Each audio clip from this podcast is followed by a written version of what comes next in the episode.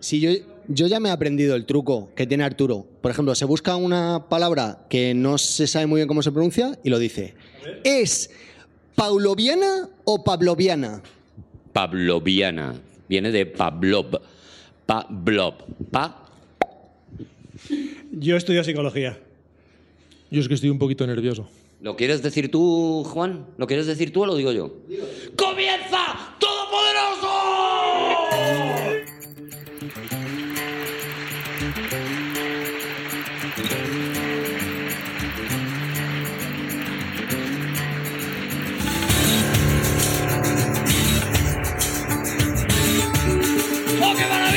¡Bienvenidos al espacio Fundación Telefónica! ¡Bienvenidos al nuevo Todopoderoso!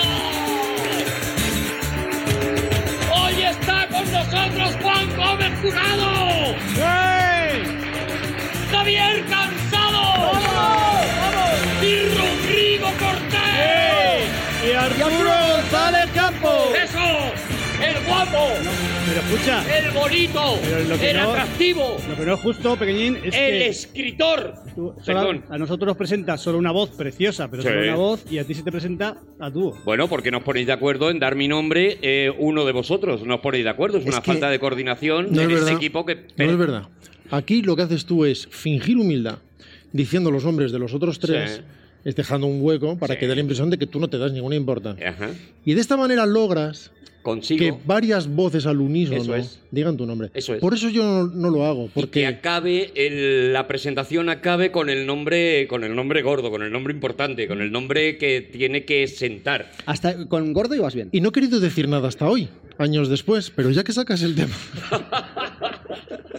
Vamos a sacar el Vamos a sacar- el, el aspirador. basuras. Venga, pues Vamos a va- sacar el vamos ventilador. Eso, el ventilador, el aspirador, no, no. No, primero se aspira y luego se ventila. Ya, pero bueno, da igual. Eh, No, eh, pero eso, eso es importante. Vosotros barréis primero, aspiráis primero, fregáis primero, porque hay gente que friega primero y luego barre. Juan, el silbidito es otro programa, ¿vale? Que te, que te estás, te estás liando, ¿vale? ¿Qué te pasa, Javi? Javi Javier Cansado está eh, cariacontecido de repente, todos que- estamos en la broma, y Javier Cansado de repente Quería- muestra quería- una preocupación. Quería seguiros. Quería seguiros esta, esta, esta ja- facundia que estabais Sí, teniendo, esta, sí. esta alegría de vivir, Sí, Javi. pero no puedo. No, ¿Qué te pasa? Porque tengo que empezar pidiendo disculpas. Ay, Mm, ay.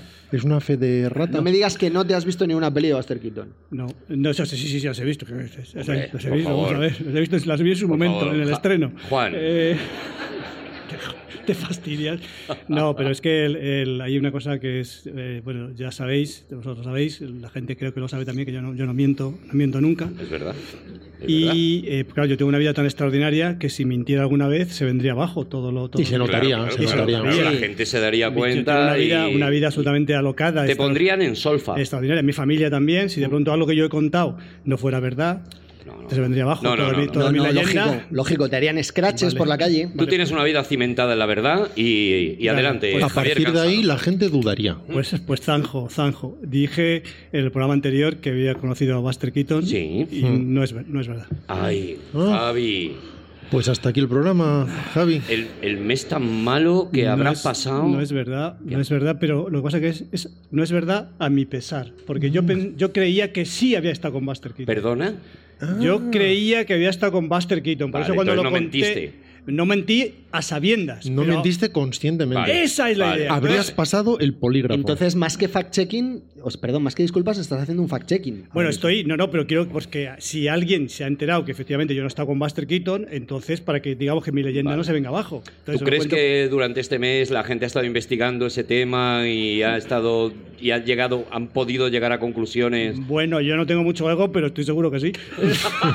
Yo el otro día vi un programa de Gloria Serra y estaba diciendo Javier Cansado no conoció a Buster Keaton ¿Haces y se lucra con Ah, ello. sí. ¿Haces imitaciones? También eres Juan? muy bueno en eso, ¿sí? Sí. Imitas muy bien, Juan. Sí, como vosotros el gallego. Gracias, Juan. Hijos de puta. Gracias, Juan. Me has alegrado porque estaba un poco. palabras, estaba hundido. No, pero el, es que el, el- yo siempre pensaba que era Buster Keaton. Lo voy, a, voy a lentecer un momentito el, el cam- el programa y ya lo dejo, lo dejo ya y me quedo tranquilo, ¿vale? Mira, alguna vez tenías que ser tú y no Juan. Vale, pues yo pensaba que había conocido a Buster Keaton, pero eh, la- la- la- estuve en casa de mi tío que está muy, está muy mayor que es- Sí.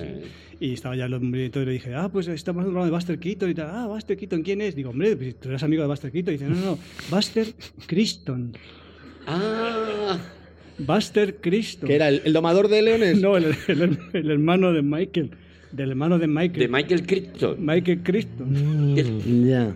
Vale. Y es, ya está. ahí Se está. dice, se dice Crichton para Ah, empezar. hasta- bueno, pero mi tío que sabe, Bueno, ¿qué pero va a su saber? tío, Mi tío que hombre, sabe. claro. Si mi tío apenas sabe leer. Entonces, bueno, y hasta aquí llega la anécdota, solamente es esto, ¿vale? No quiero, no quiero profundizar nada más. Vale. Pero yo que con quien, está- con quien estuve es con Michael, con, el, con Buster Criston. Pero Vale. se parece muchísimo, a lo mejor físicamente, a Buster Keaton y de ahí. Son, son clavaditos. Vale, vale. Clavaditos. Tú lo ves en Golfus de Roma, no sé, que llegaremos a hablar de Golfus de Roma, claro. y es que la misma persona. Físicamente, el Buster Criston y Buster Keaton el- Eran lo, eran lo mismo. la la confusión es eh, eh, eh, Ya está. obligatoria. Y ya está. Y ya me quedo Vale. tranquilo. Ya Venga. está, ya está, ya está. Ahora, ahora vamos a divertirnos. Pues me cago en te-. Te honra, Javi. Has sido muy valiente. Henry, eh, uy, Henry, he dicho. Henry Crichton. Henry Crichton. Henry Crichton. Bueno, en el programa anterior, en programas anteriores de Todopoderosos, ¿Tú también haces imitaciones? yo también hago invitaciones. Eh, eh, Eh, ¿Qué pasó? ¿Eso qué es? Gallego. Ah, gallego. Impecable. Es que lo borra. Es increíble. El gallego de una persona bilingüe que vive en Australia y ha aprendido un poco gallego, pero. pero vale, sí, vale, es. porque ha tenido unos amigos que eran gallegos y entonces es. él piensa que habla un español sin acento, pero en realidad sí. Eso es. En los eh, programas anteriores, en el programa... ¿Quieres que haga un antes de que empieces? Como venimos mucho de la risa, No avanzaremos. si hablo yo, a lo mejor las cosas. No, sí, sí, míralo. O sea, solo hay que ver ahora mismo la, la actitud de todo el público. ¿Que ¿Te parece que haga un establishing de mood? Por favor. Por favor, si te pudieras Ojalá- subir a la mesa para ojalá esté- hacerlo. ojalá esté mi tío escuchando el programa. El verdadero problema, Juan, es que el mood está ya más que established. Pero tú, dale, dale. Adelante. Hay una cosa que me ha pasado cuando, cuando reflexionaba eh, sobre el primer programa que hicimos y este, y es que llevamos. Me puse a echar cuentas, ¿eh? Pero yo a veces doy vueltas a la cabeza, pienso. Sí, sí, sí. Como la niña del exorcista. Y. Ayudadme un poco. ¿Qué piensa, no? Te pusiste a reflexionar, ¿no? Me puse De a reflexionar repente, desde el corazón. Un día. eh, Sí. O sea que esto que voy a decir va en serio. ¿Te pusiste mirando la ventana, mirando a lo mejor un horizonte y con las manos en la espalda? Era tu etapa azul. No estaba. La verdad es que estaba en la ¿Estabas cama. fumando pipa larga? Estabas en Aviñón. No estaba en la cama mirando al techo. ¿Tenías un disco de Diana Kroll de fondo? Y ¿El techo era de tu habitación en Arles? Y era. eh, no, era el de casa. Y. Tenías y- un traje de luces. Y pensé, 94. ¿Tenías un clavel en la boca? Desde diciembre de 2014 hasta hoy han pasado 94 meses. Muy bien. Claro. ¿Vale? 94 meses. No todos hemos estado juntos todo el rato, lo digo por. por Sí, hay el ratos chico- que no. Ha, Sí, habido, ha momentos en estos 94 meses que El no. chico nuevo, lo digo. Yo tuve COVID también, sí. Si te acuerdas, fue el rato que nos separamos. Justo. Y, el, y yo pensaba, digo yo, en, en todos estos meses, toda esta gente a la- de la que hemos hablado con admiración siempre, con incredulidad, mirando a todos ellos de rodillas, intentando aprender de ellos, creo que la primera vez la que yo me he sentido con este nivel de admiración descomunal, ya no solo por el talento, sino por el ansia, eh, es, muy difícil de explicarlo. el, el- No te vamos a ayudar, Juan. ya lo estoy viendo. La actitud vital de seguir adelante, haciendo las cosas bien, sin importar las circunstancias, creo que la vez más grande, más ha sido con esta persona. Y sobre todo con las- lo que va a suceder en este programa de lo que vamos a hablar hoy. O sea, hoy vengo con una admiración que normalmente es gigantesca, por muchas bromas que hagamos, que es... O sea, un mogollón. O sea, no sé si El ratito que nos habíamos ahorrado, si hubieras dicho, para mí Buster Keaton, ya, y ya estaría. Y habría quedado todo resumido. Hicimos un, eh, bueno, un, Pero eh, sabéis por dónde voy, ¿no? ubicamos... Ahora nos lo eh, cuentas, ahora, Juan. luego, después Ya, nos lo es cuentas. que en realidad les da igual. Luego te, luego te ponemos el GPS. Eh, eh, hicimos una presentación de- del personaje, de cómo llegaba a- al cine y de cómo empezaba a rodar cortometrajes. Ya dijimos que, que había maravillas en esos cortometrajes y también anunciamos la llegada de los largometrajes, ¿no? De que Buster Keaton de repente, con toda esta historia de Fatty Arbuckle y demás, es reclamado para empezar a dirigir sus primeros largometrajes y empezar a ser ya definitivamente la estrella de, de sus películas, incluida la dirección. Él llevaba unos años ya dirigiendo, dirigiendo sus, sobre todo desde, la, desde el regreso de la guerra y más con, con el problema del que ya hablamos, que sacó del mercado y prácticamente del tablero a Fatty, a Roscoe. Y, y de hecho para él siempre fue muy consustancial la dirección y la interpretación porque de hecho es uno, uno de esos magos iniciales, casi pioneros de la puesta en escena y- y sin querer de algún modo, simplemente los gags que iba desarrollando eran tan complejos y tan progresivamente complejos que de alguna manera iban demandando una evolución en el lenguaje y en la, y en la complejidad gramatical de la disposición de cámaras y del montaje que siempre hizo en persona, por cierto. Mm. Incluso las películas que no dirigió personalmente o, o en las que no dirigió de forma acreditada, porque incluso cuando firmaba otro director siempre codirigía de forma no acreditada, él siempre se encargó del corte. E incluso cuando estaba haciendo sus cortometrajes, o sus que, que ni siquiera se consideraban cortometrajes, se consideraban películas de, de dos bobinas, simplemente de dos rollos, películas de dos rollos, que era lo que eran inicialmente las películas hasta que se empezaron a hacer películas de seis, siete rollos. A ojo en tiempo, esos dos rollos. En aquella época unos 10 minutos cada rollo aproximadamente. Ahora 20 no- minutillos Sí, duran Y, esos y los largos, sí. disculpa, los largos, más o menos hora y 10, hora y cuarto. o sea, Sí, que pues, bueno, que es- claro. por ahí, no se ya, ya, pero es que los 90 minutos que son un poco el canon, ya eso. eso No, no, no. Inicialmente Eran, los sí, largometrajes eran 60 y pico minutos, Sí, sí, 70 y pico Oye, minutos. sí. Eh, tengo una duda con esto, y ahora, antes de que sigamos. ¿En qué momento alguien dice las pelis van a durar esto y ya está? No, no, nadie lo dice, como, como estás viendo, es una evolución, es, es algo progresivo. Claro, pero hay un momento en el Pero que de es- es el mismo- repente. yo solo sé, es el mismo que decide No. que el yogur sea así, ¿sabes? Hay un tipo que dice el yogur va a ser así. Y digo, ¿Cómo yo- así? yo- es que, pues, ¿Así? como es, o sea, el yogur dice. Ah, yo- tú dices el yo- envase. El, sí, El sí. envase del yogur. Sí, sí, yo tomaría más. Dice, pero es que, dice señor, dice, es que, es que te- es esto. Es que te es que yo quiero, es que yo quiero más. Dice, ya, pero es que es esto. Entonces, la, la película, yo creo que dura dos horas, ¿no? Que son 90 minutos. Claro. De hecho, Juan, no, no existe ese de Claro, repente. No hay nada. Muchas veces es el material. Las primeras películas eran de más o menos un minuto. Todas las cosas que hicieron inicialmente los Lumière y su estudio, todos sus camarógrafos de, la Lumière y los que los copiaban, eran inicialmente pequeñas postales vivientes, poco más de un minuto. Poco a poco se iba introduciendo determinado espacio para la narrativa, eh, de forma muy balbuciente todavía. Y 10 minutos cuando los chasis empezaron a ser más, más largos era lo habitual. El chasis es donde va la- el celuloide. Sí, cada rollo, simplemente. Un, eh, es verdad que se le, suele cajita. llam- se le llama más a menudo chasis a, a- a cuando está todavía sin, sin impresionar, cuando antes, antes de, de pasar por la cámara, por decirlo así. Cuando se carga una cámara se le suele llamar chasis y a, posterior, a posteriori se le suele llamar rollo. Pero en cualquier caso, la razón por la que se pasa de un rollo a dos es simplemente porque, ¿por qué no? ¿Por qué no hacemos una cosa un poco más larga? Y el propio Buster Keaton en un momento dado fue de los primeros que quiso hacer el salto al largometraje y no lo consiguió, porque habló con su productor habitual, con Joe Schenck, y le pareció que no había futuro para eso, que al menos no era el momento. Por lo menos para el formato cómico, porque Griffith y otros directores estaban Ya, ya haciendo estaban largometrajes en formato dramático, pero se consideraba que eso no funcionaba tan bien con, el, eh, con, la comedia. Y sin embargo, cuando Chaplin empezó a hacerlos, cuando todos los demás se- se sumaron a la guerra, y Buster lo hizo con un largometraje que dirigió personalmente, insisto, todos los dirigía personalmente, pero que además firmaba de forma claro, clara que es tres edades. Sí. Que es el primero que dura una hora, Javi, porque Sí, sí, sí, te sí. veo muy interesado en el tema duración. Sí, Yo sé por dónde vas, es Javi. algo tal, Porque que dura no- una horita, una a mí horita. una cosa que me gusta mucho eh, de la música del, del punk, de la música punky, es que en dos minutos y ya está, vamos a por otra. Pim, pam, pim, o sea, pam, ¿no? que tenía que contarte esto, te lo cuento y vámonos. Claro, claro. Ah, pues yo creía que ibas por otro sitio, No, no, fíjate. por que estabas pensando, a ver, Ah, la ¿cuántas, ren- en- cuán- rentabi- rentabilidad ya. cuántas sí. entradas vendo? Porque si pongo una peli de una hora, a lo mejor hago siete pases, y si la pongo, si es endgame, pues lo puede ver una persona. Eso porque lo ves desde el punto de vista del productor, desde el punto de vista de Javi como espectador, Claro. lo que quiere es películas largas. Quiero Él quiere pagar lo mismo y que le den más. Hombre, yo, yo y yo abogué siempre porque se pague la película, se pague después. Se pague Ah, la salida. Exactamente. Si te ha gustado. Como este podcast, ¿no? No, no, se, no, se pague por minuto. O sea, tú te, te estás en, la- en el cine 60 minutos, pues pagas 60 minutos. Si te vas, te vas antes por lo que sea, tú no tienes por qué O pagar que te la- pongan la, un película entera. parquímetro al lado, que Sí, quieres sí. ver un minuto más. Sí, luego tú, tienes pues, que si quieres puedes dejar una propina, eso sí, de Vale. cada uno, pero tú que te cobren, te cobren por, por visionado. Vosotros, que, las antiguas vosotros que sois más viejos que yo, de verdad, eh, de esto honestamente no me acuerdo. Cuando los cines eran de sesión continua, tú pagabas la entrada y no te echaba nadie, ¿no? Nadie. No. Nadie. Ahí podías quedarte a vivir. Ahí podías quedarte hasta que venía ya un señor mal encarado que te decía vete a tu casa, niño, que no tienes familia, no tienes amigos. Pero, sí, Pero, sí, de, sí, de sí. verdad, o sea, no, no...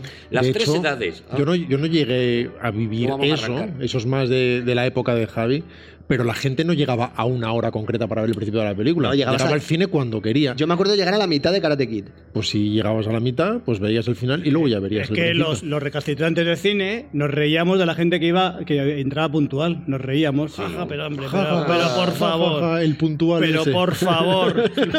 Pero lo, lo- lo importante del cine es conjet, Que conje- quiero, ver la película desde el principio. Se le Oye, hacía soy- mofa. Se soy- le- Voy a explicar el chiste. Insultar a alguien con un piropo. que viene, que viene la élite, viene la élite que quiere ver desde el principio. Pero claro, lo bonito de eso era conjeturar por qué pasaban las cosas. Entonces conjeturabas y era precioso. Era Era- precioso. No, y luego te quedabas a, a ver la parte del principio de la película que no habías visto y decías, Ah, hasta aquí, que esto ya lo hemos visto. eso, ¿y cuánto- hasta cuando sale Miyagi nos vamos. ¿Y Pero cuánto que- guionista se ha forjado ahí, por favor? ¿Cuánto guionista se ha forjado ahí, por favor? Pero aquello tenía que ser un continuo entrar y salir, ¿no? Bueno, bueno, era muy divertido. Sí, es que estamos hablando de la prehistoria, pero. Bueno, sí, para hablar de pero- Keaton está bien, sí, sí. Para hablar de Keaton no Porque en viene aquella bien. época los cines serían del mismo modo. O sea, la gente tiraba cacahuetes a la pantalla. En Claro, y fumaba. 1920. Sí, se fumaba. ¿eh?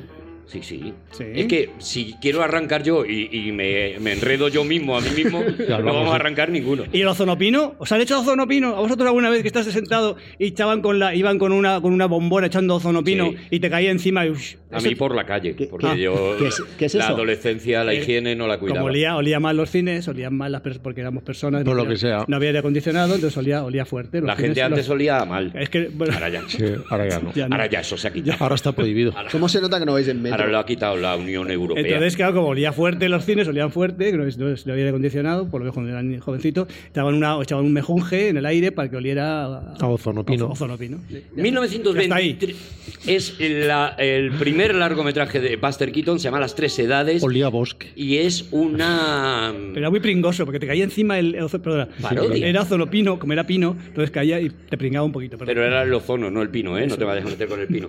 Eh, y es una parodia de una película que. ¿Sabéis ya que es- cuando riegas y que huele... no me lo puedo creer. Cuando riegas y huele a ozono, Es que no me lo puedo creer. tú riegas en riegas y huele a ozono. O llueve, ¿no? Sí. Sí.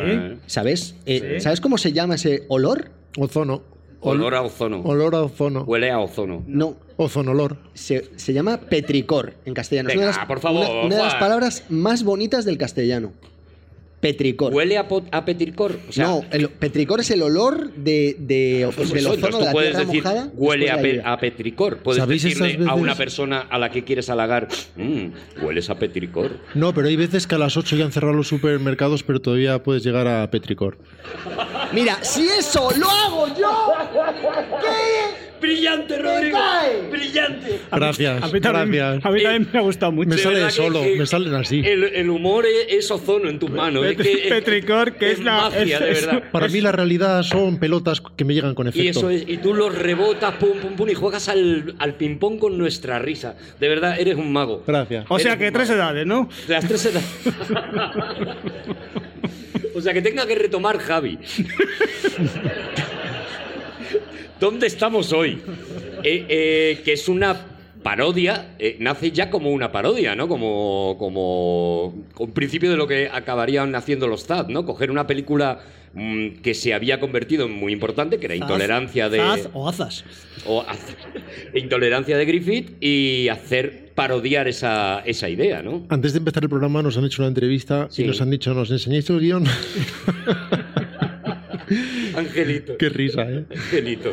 Y sí, efectivamente, es una parodia y además en esto insiste muchas veces Buster Keaton. Gracias, Rodrigo. No hay de qué, Arturo. Que, una parodia es en realidad una muestra de admiración. Él considera que solo aquello que se admira, aquello que tiene sentido, puede ser parodiado, o merece y- la y- pena ser parodiado. Y añade, eh, como condición a esto, perdón que te, que te puntualice, que tiene que ser un éxito. Solo se puede parodiar un éxito, no puedes parodiar jamás un fracaso. Mm.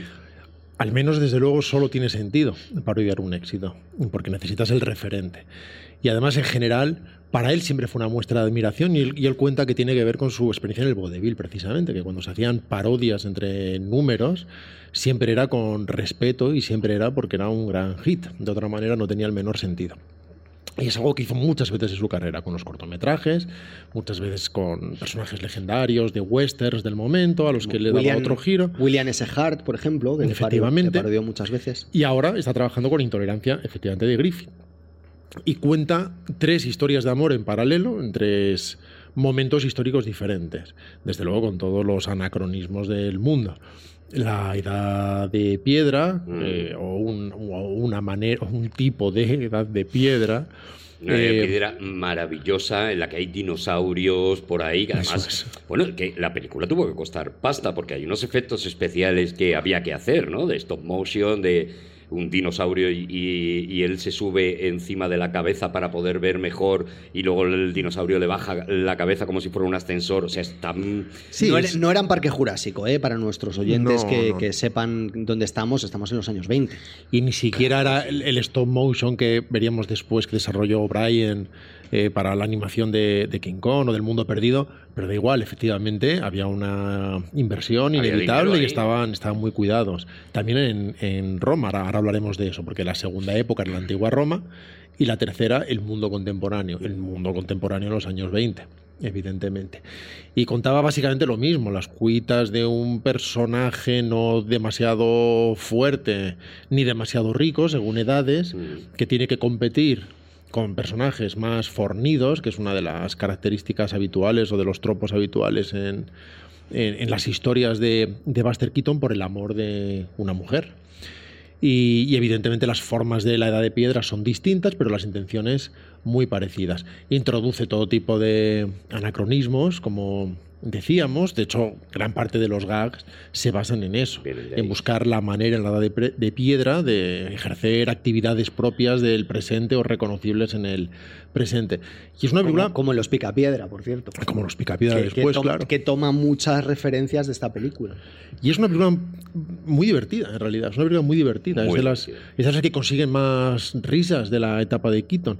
Creo que hay otras más perfectas, más redondas por muchas razones, pero, pero mm, consigue momentos de una frescura y de una diversión en esos duelos cuando se sacan la espada y lo van haciendo a golpecitos y en fin. Y, y tiene mucho que ver con la forma que después veremos que forma parte o que constituye su técnica a la hora más que de rodar, de, de escribir o de inventar.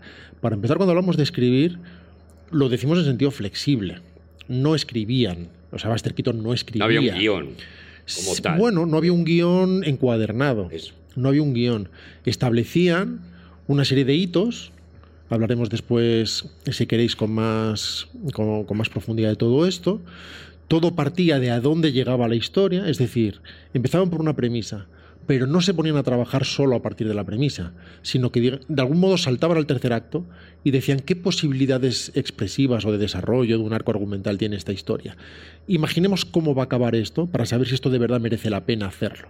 Y si tenían un final, entonces decían, vale, de acuerdo, esto parece tener posibilidades, nos vamos Claro, a... es que así está así lleno- trabajamos todos, ¿no? Está lleno un poco de, está lleno de ramificaciones. Las historias o sea, se pierden continuamente. A mí me encanta, me, me- claro, como creador de cre- creador cómico, me fascina mucho esta idea de pionera de empezar a hacer las cosas. No, había- no había nada hecho, había, bueno, si Slapstick había hecho, pero cosas ya más intelectuales o apelando a otro tipo de, otro tipo de, de gracia.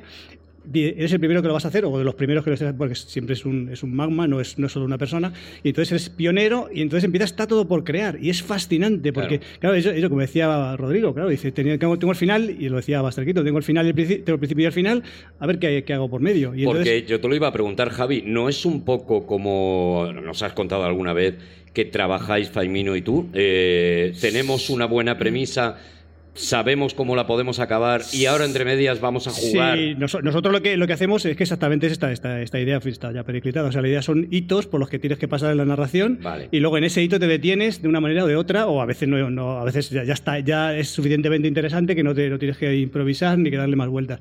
Pero vas abriendo, o sea, en cada, cada punto por el que pasas en la historia lo vas abriendo, lo vas abriendo, entonces un día lo abres aquí, lo abres en otro lado, y eso es lo que la forma de trabajo de, de- de tra- de trabajar de Buster Keaton era así, era, era, o sea, era, tengo, tengo una locomotora, a ver qué hago con Pero ella. no es ¿no? esto lo lógico siempre. O sea, a Rodrigo no le voy a preguntar por los años extraordinarios, porque sé que así no lo escribiste. Pero, pero en un guion de cine no empiezas por el final. Sí, pero él, él no trabajaba. No, decir, no la- solo yo las, las novelas las empiezo por el final. O sea, bueno, mucha, mucha, mucha gente lo hace. Si quieres preguntarme a mí cualquier cosa. de- No te, te preocupes que en cuanto, en cuanto eso pase te llamo. Vale.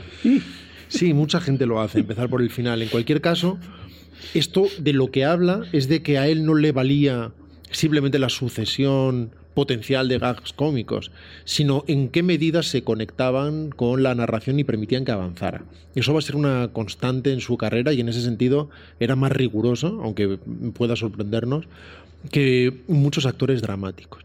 Y lo que sucede es que él no escribía porque luego dejaba muchas cosas abiertas para encontrar en los propios lugares Claro. la posibilidad de desarrollar gags cada día. Eh, él podía hacerlo para empezar porque tenía un equipo mm, fijo, en plantilla.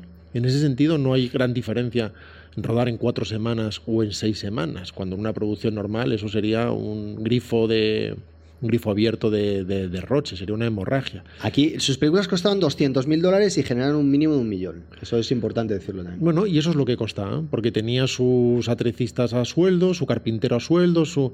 y todos sabían cómo se hacía una película de Buster Keaton y sabían que se les iban a correr cosas, ocurrir cosas sobre la marcha.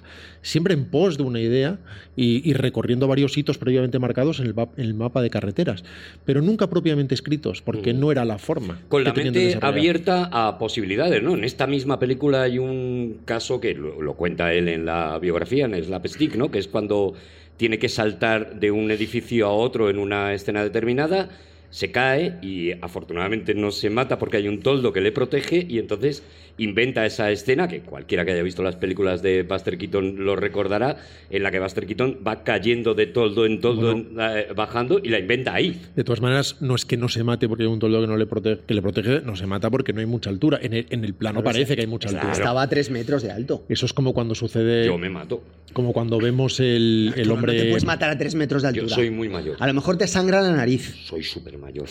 Cuando vemos el hombre mosca, que es como se llama en España de Harold Lloyd, la famosa escena del reloj, en realidad no están a mucha altura, es un efecto, es un efecto óptico. Lo que sí sucede es que falla el salto, no se afianza en la cornisa, cae y decide explotar ese gag y después hacer una serie de caídas de toldo en toldo, como entran en un parque de bomberos, se desliza por el suelo y cae también en el tubo, y todo eso surge de un accidente. Están abiertos a que pueda suceder eso y desarrollan lo demás a toda velocidad. Y de hecho es, es su manera, es su esquema, es, es, lo, es como aprende a hacer las cosas con esa especie de anarquía controlada y es algo que cuando le roban, de algún modo, acaban con su Sí, carrera. eso, eso va a ser lo duro y lo triste que vamos a tener que contar hoy. Pero antes de eso, ¿hay, ¿todavía queda algo en el cine contemporáneo? Qué bueno De- eres dejando el suspense. Qué bueno ¿Verdad que sí? Eres muy bueno en eso. En eso, tío. Es acojonante. El, ¿Queda algo en el...? Thriller, thriller, thriller. A la parrilla te sabe mejor. Eh, Juan, ¿Queda algo, dices? ¿Queda algo en el cine moderno de, mm, de esa posibilidad de la improvisación? Sí, pero de otra... Sí, sí, sí. De hecho, más, de- pequeño, ¿no? Más, más en la Bueno, interpretación. lo muchas comedias hacen así. O sea, y, y las... Te las... pregunto en lo que a ti atañe, que es lo que me interesa. Ah, sí. Ah, cuando dice el cine moderno, dices soy yo. Rodrigo Cortés. Exactamente. Hombre, era- para mí era obvio que eras a la pregunta. Muy Hombre, bien. ¿verdad que Muy sí, bien. Javi? Claro señor. que sí. Y, No, no. y- y incluso puedes hablar de los aláteres que no forman parte del cine moderno, pero que también están haciendo películas ahora mismo. también hacen sus Adelante está con nosotros el cine moderno Rodrigo Cortés. No, no, no, no voy a hablar de eso, pero por ejemplo las... ¡Moderno! En las, com- Ye, ye. en, las co- Por el pelo podría ser. en las comedias, por ejemplo, de Yudapato, dejan mucho margen a la improvisación porque consideran que así es como se hace la comedia, cómo se pueden generar cosas, cómo- y después se van con muchos problemas a montaje, pero a la vez extraen cosas a partir de muchas improvisaciones y en la comedia casi siempre hay un margen muy grande de improvisación en ese sentido, pero hasta cierto punto, es decir, todo eso se planifica. Eh, va a ser la secuencia de la pelea en el dormitorio y tenemos la mañana para la pelea en el dormitorio. Eso es lo que es. No es que vengamos mañana otra vez a estar otra, otros dos días en el dormitorio. No, no. es la pelea en el dormitorio. Y vamos a improvisar, y vamos a jugar, y a Seth Rogen se le van a ocurrir cosas, y a Will Farrell se le van a ocurrir cosas.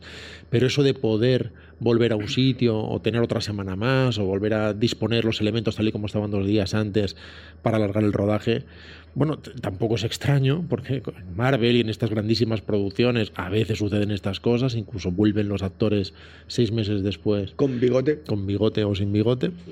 Pero en fin, obviamente no es lo más eficiente en términos económicos, así que no es lo que suele suceder. Pero la película efectivamente es cara, porque incluso en lo referente a los efectos especiales, no solamente en la Edad de Piedra, por ejemplo en Roma, están utilizando trucos fotográficos avanzados que son los que usaría Fred Niblo, por ejemplo, en su Benur, en su, en su primera versión de Benur, completando las gradas, construyen como sucede ahora mismo cuando se hace de forma digital. En el fondo el principio es el mismo, creando el primer piso de un anfiteatro y completando todos los demás. Eh, con un efecto fotográfico. Triplicando que, efectivamente. El, decorado. Y de hecho, para que se mueva el público de las siguientes eh, gradas, de repente notas como tirando un hilito y uno de los muñequitos se pone en pie para que haya movimiento. Mm. En el fondo son principios que de forma más sofisticada se han ido repitiendo con el tiempo. En el FIFA, ahora mismo tú juegas al FIFA en la Play y tú te fijas en el espectador de la fila 5 y es igual que el de la 17. Es el mismo, está haciendo lo mismo al mismo tiempo. Y es un poco, te sientes, te, desconcentra. Nunca os faltarán datos escuchando Todopoderosos, datos necesarios para la vida.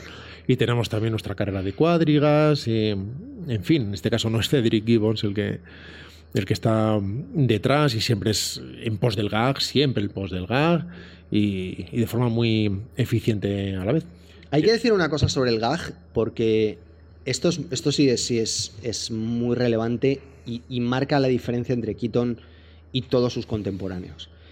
Él se plantea muchas veces en Slapstick, lo reflexiona varias veces, qué es lo que soy yo y qué es lo que es el gag, qué es lo que es la comedia y cómo, sobre todo lo que más le importaba a él es cómo puedo, cómo puedo conseguir que haya más gente que se ría más en última instancia, buscaba lo mismo que tú, Javi. Es decir, sí, sí, sí. Pero aparte, el, el, el fin, yo no es que discrepe de Arturo y de, y de Rodrigo, no, lo haría, no, lo haría nunca. No, lo haría nunca. No, creo, no, discrepo. No lo haría nunca. No lo haría. No lo haría nunca, ni se me ocurre, ni se me ocurre y tal. No, el programa se acabaría. Yo creo que él, el, estoy pensando ahora, bueno, estoy pensando en el, cameraman, que está lleno de esto, que lo que hace cuenta muchas historias que no tienen, que no tienen apenas que ver con la historia. Digamos que él, él, y de pronto y se demora, me, me ha sugerido Juan, se demora en una escena insisto, en el cameraman se, se, demora en una escena, en un, en un, vestuario, en un vestuario muy estrecho, cambiándose a la vez que, un, que otro, otro, otro personaje. Pero eso no es culpa de él. pero, ya llegaremos a eso. Pero me refiero que eso es y es, y es bueno, hoy, se hace largo, pero porque, pues, porque es largo, pero, pero dedica muchísimo tiempo a algo que, no, que es, para, es muy relevante. Cuatro minutos. Es irrelevante. Pero eso no es, no es, exactamente lo mismo. Luego, luego en el navegante lo podremos ver con más claridad. Si el personaje está desarrollando algo, estás en esa fase inicial del primer acto en el que tienes que conocer cuál es el carácter de esa persona, cuál es su relación con su entorno y aún no estás urgido por nada, él puede demorarse en eso, para crear, porque en el fondo está definido también cuál es su personaje, cuando se pelea con el otro y ves esa desconfianza buscando, constante, buscando eso es. Si eso sucediera, sin embargo, en el tercer acto, cuando tiene que salvar a la chica o cuando tiene que coger el treno y de repente metiera ese gag, él vería en los pases previos que el público se está impacientando, que eso no está fluyendo narrativamente y entonces cortaría esa escena. Por eso digo que no es tanto que no puedas hacer eso, sino que tienes que tener mucho cuidado de cuál es su conexión con la historia y en qué momento sucede. Pero aquí se abren dos melones al mismo tiempo. El que acaba de abrir Rodrigo, que es imprescindible y tenemos que hablar de eso, pero dejadme que, Rodrigo es imprescindible siempre. Imprescindible. Dejadme que es el cine moderno. Dejadme que cierre el tema de su autorreflexión sobre el gag que luego acabará deviniendo lo que acaba de decir ahora Rodrigo. Él, él se sentía, por ejemplo, inferior a Larry Simon, que era el tío que dice que más gags conseguía por minuto que yo he visto jamás en la vida. Y sin embargo se produció una circunstancia muy curiosa que yo comprobé, que es que cuando el público de Larry Simon abandonaba el cine, a los cinco minutos no recordaban de qué se habían mm. reído. Mientras que, oye, e, él lo dice de sí mismo, pero evidentemente es verdad.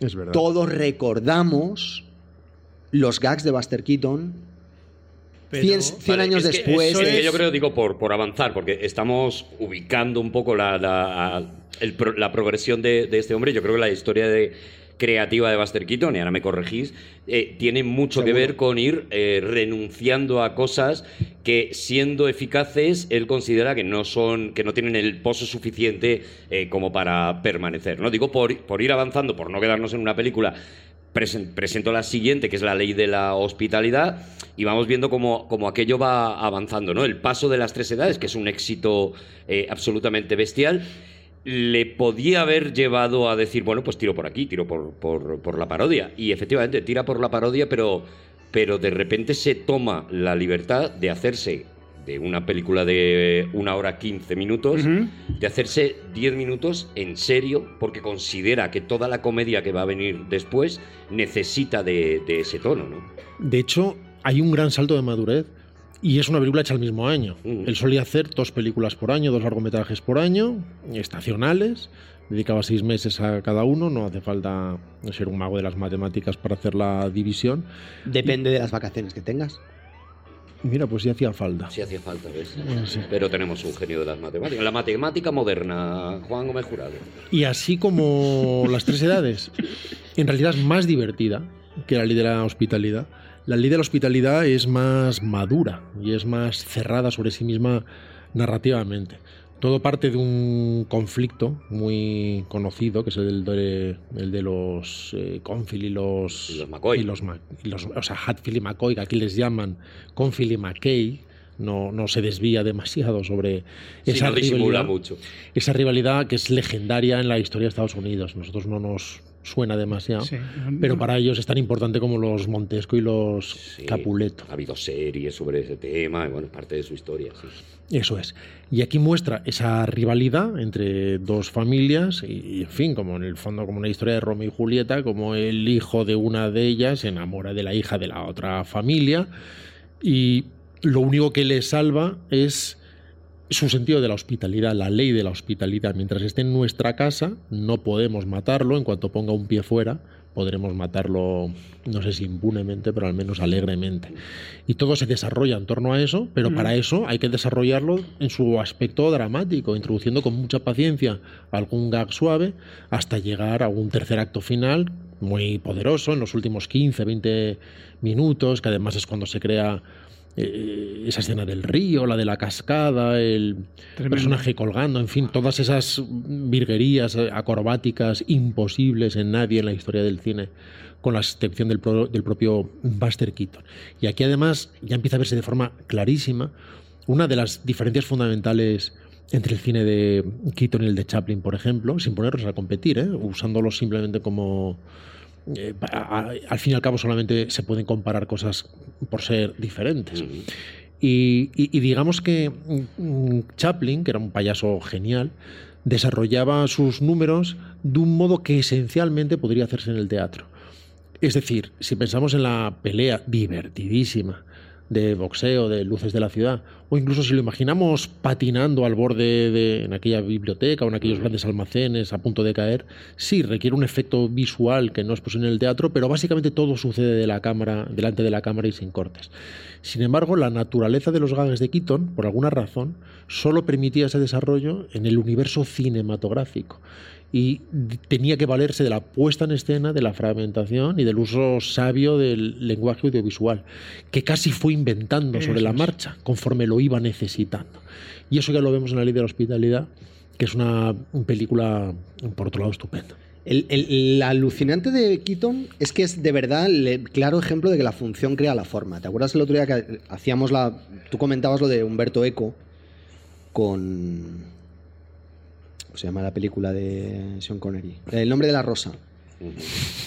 Sí, Sí, no hay, hay una novela, creo, ¿no? ¿Hay una novela O sea, o no? la novela, ¿Hay, una, hay novela o no? Tiene No. datos de mierda en la cabeza, pero no se acuerda del nombre de la rosa. De verdad que te quiero tanto. Ja- y se Juan, acuerda por la película. Sí.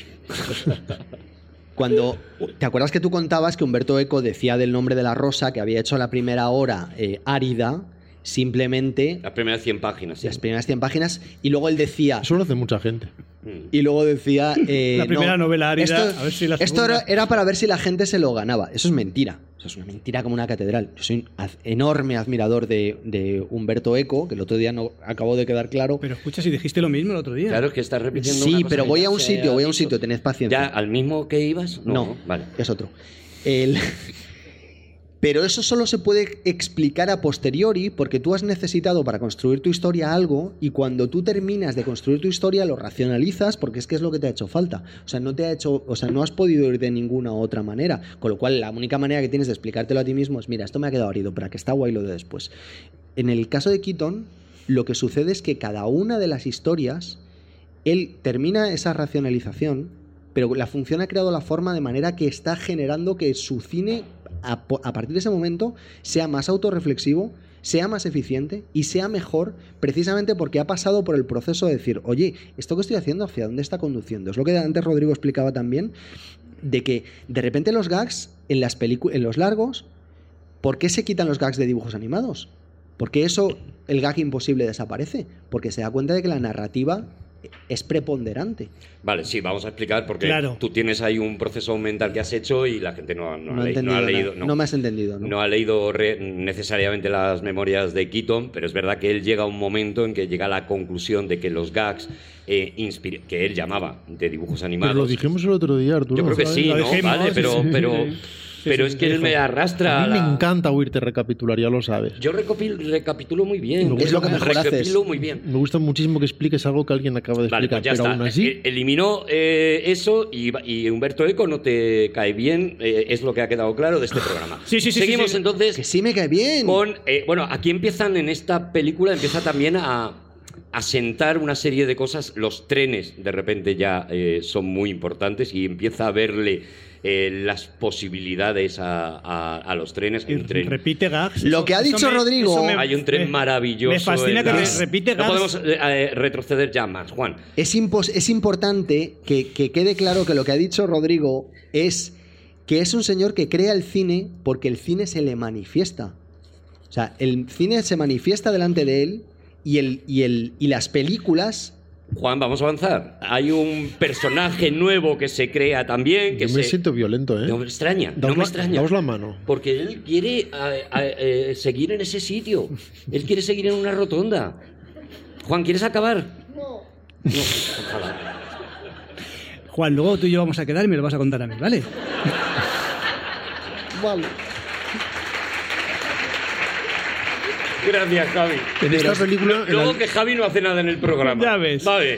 en la ley de la hospitalidad aparecen tres generaciones de Keatons. Está su hijo haciendo de bebé al inicio, el mismo, evidentemente, y su padre, al que le da Mm. trabajo ocasionalmente y que tiene un papel también en esta, en esta película. Está su mujer en ese momento, con la que las cosas salieron muy Regu, mal. Regu. Habla de, de Natalie Talmadge, que es la, en fin, la hermana de una de las grandes estrellas del cine cómico, del cine cómico no, del cine de la época, del cine mudo, que además estaba casada con Joe Schenck, el productor habitu bueno, productor eh, habitual y no habitual, el productor inicial de toda esta etapa de de Buster Keaton. Y efectivamente vemos gags en trenes de forma muy distinta por otro lado a la que será a lo que veremos después desarrollarse en el maquinista de la general porque aquí es una especie de tren pequeño ligero con una vía estrecha O también maravilloso ligera. que pasa por un túnel y tiene la forma de la chimenea hecha para que pase el tren y de repente eh, le ves que entra en el túnel y que de repente retrocede porque está viniendo un rebaño de vacas y bueno, es que Y si hay un bonito. obstáculo, incluida una vaca, es una locura. directamente se bajan y tiran de los raíles para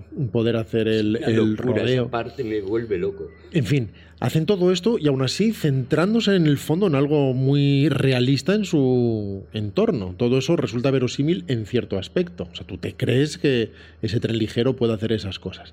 Sin embargo, en su siguiente película, que para mí es una obra maestra rotunda y es una de esas películas imperecederas e inmortales y que siguen siendo eh, re- referentes para muchos operadores, por razones que ahora aclararemos, que es el moderno Sherlock Holmes o, Sherlock Jr. Bueno, tenemos el navegante, bueno, está, depende del orden que, que Yo diría que el busques. navegante es posterior. Es posterior, pues, Yo diría que pues vamos con Sherlock Holmes. Vale. Claro. Pero por otro lado, igual, ¿eh? Hablaremos una, No, hablaremos si de Juan, otra. si Juan quiere que yo ahora me quiero reconciliar con él. Juan, No. ¿estás mohino? Ujú. Vale. Entonces, eh, Sherlock Holmes. En todo caso, son las dos del, del 24. Sherlock Holmes es una película que solo puede suceder en cine. Nada más que en cine. Es una película que rompe no solo la cuarta pared, sino las leyes de la física. Vemos a personajes entrando en una pantalla cinematográfica, como haría después Woody Allen en La Rosa Púrpura del Cairo, y saliendo de la pantalla. O un personaje que está en medio de la pantalla mientras cambia su entorno. Está en la nieve y se queda al borde de un risco braceando Sí. y cae finalmente y está en el desierto y echa a correr y está en una calle y, y todo sucede sin cortar el plano visualmente, es decir, para el espectador, todo sucede sin aparente montaje. Y son trucos además absolutamente perfectos, porque muchas veces hay trucos imperfectos en la edad inicial del cine en que uno tiene que tener cierta manga ancha Ayudarle. para darse cuenta de cómo veía el espectador las cosas y cómo podía sentirse fascinado por algo que un espectador más sofisticado ya no, eh, ya no acepta tan bien porque tiene el ojo mucho más educado. Mm. Sin embargo, en el caso del moderno Sherlock Holmes, sigue siendo fascinante hoy en día. Y es una celebración de surrealismo puro en el sentido más... más Son como más dos puro. películas, ¿no? Son, la película son dos, ¿no? Es una película y, y otra dentro de la película, ¿no? Que es el sueño, ¿no? Que es Pe- Esta pe- parte del sueño la de la que estamos cuando- hablando. Sí, la primera parte cuando está cuando le pasa a él que le, que le, que le acusan de ladrón y tal, y luego las, cuando se queda dormido y entra en la y Se es- desdobla. se desdobla y entra en, la, entra en la película, cambian todos los personajes, los personajes que estaban en la primera parte de la película ya entran en la, digamos, en la primera parte de la película que estamos viendo y luego pasan a ser la película que están viendo los espectadores en el cine. Y eso es el antiguo de Es algo bárbaro, es O una sea, idea... Nada de lo que sucede en el moderno Sherlock Holmes se puede hacer en un Es teatro. idea- Nada se puede hacer si no es con una cámara, si no es montando, si es puro cine, de arriba abajo. Pero además es una celebración absoluta. O sea, es de, es- es de tal perfección, de tal magia, es una de esas cosas que solo se pueden hacer en un momento de estado de gracia y además con un operador que tiene que estar calculando absolutamente todo como se hace ahora. Pero ahora hay otras herramientas, ahora hay mezcladores que te permiten ver lo que has hecho, lo que estás haciendo ahora, asegurar la posición. Ahí tienen que calcular altura de trípode, ángulo, distancia exacta, postura, sin poder recurrir a una imagen grabada para asegurarse de que esa era la posición. Él tiene que recordar exactamente en qué posición ha quedado y eso tiene que ser exacto. Muchos de esos trucos el principio de muchos de esos trucos, el principio en los que se fundamentan muchos de esos trucos, es el que ya animaba muchas de las películas de Méliès, por ejemplo, o de Segundo de Chomón en, en España. Mm. Pero hablamos de una perfección que va mucho más allá. Es un acto de prestidigitación que trasciende la escena y que llega a, a la pantalla tensada. Pero pues, la, la- la escena que mencionabas antes, la concatenación esa de planos, es, que es gracioso, además, es muy gracioso. O sea, Claro, está, claro, está- está muy bien hecho. comedia, está claro. muy bien hecho, los efectos están muy bien hechos, pero es que es gracioso. Está, eh, dices, para mí tiene, claro, triple valor, porque todo Yo- lo que sea gracioso no, es que es verdad, aumenta, es verdad. aumenta hasta, hasta el, el infinito. Yo personalmente, cuando veo esto, no tiene un batiburrillo, yo por lo menos, ¿no? Tenía un batiburrillo de, de- con todos estos cómicos del cine mudo y un poco te valía, te, Cualquiera, te equivalía a lo sí. mismo Harry Langdon con, eh, con el propio Chaplin, incluso. Laurel y, Hardy. Y cuando yo me detengo a- en la cara de este tío y me detengo en, espera, espera, que este está haciendo otra cosa, es viendo esta escena de- del sueño de, de Sherlock Jr. Es cuando digo, no, no, esto no se parece a nada de lo que he esto- visto. esto no busca- digo ni busca que sea mejor ni Busca- peor, bueno, pero, busca más cosas, pero que sí. hay otra cosa, ¿no? Que hay un paso ha adelante. trabajado mucho con, con la cámara, curiosamente, en, en algunos de sus cortos. Eh, Hay uno de sus filmaciones en los que se ve a una mujer bañándose, se le cae el jabón fuera y cuando duda si ir a recoger el jabón, mira a cámara, una mano se pone delante de la lente, lo cubre y cuando se te- desaparece la mano ella ya ha cogido el jabón. Esos son trucos puramente fotográficos que no, no, no fotográficos, pero que rompen la cuarta pared. Eso de una forma distinta lo hacía Chaplin en una película que en el fondo es modernísima, muy revolucionaria en sus cortometrajes, muy poco conocida, y en la que estaba en una carrera de coches, el equivalente a la actual Fórmula 1, pero obviamente eran otro tipo de cacharros, y a él se le ve de repente paseando por delante de la cámara y al darse cuenta de que hay una cámara empieza a dejarse ver por la cámara como si fuera un espectador, que es una cosa muy moderna porque casi solamente tiene sentido en el mundo de la televisión. Y se da un paseo de ida, de vuelta, vuelve a mirar a la lente, le tienen que apartar. En fin, Haciéndose el aparecido, claro. ya le, le suceden otras películas como en, en Go West, de la que hablaremos después, aunque creo que no demasiado, en, en- que hace todo tipo de trucos, planos subjetivos de una vaca, por ejemplo, y cosas parecidas. Quiero decir que él lleva al cine a una... No, no- no diré que a un nuevo estadio, pero desde luego es uno de los que son capaces de hacerlo avanzar. Juan, 18 minutos. Sin ¿Habéis hab- estado? Sin hablar, tú. has estado 18 minutos mirando el reloj sin poder aguantar ¿Te más. imaginas que hubiera Para hacerte el enfadadito. en Ah, el- no, no, si no me has hecho el enfado, he estado contando, digo yo, ya llevan, no, 19.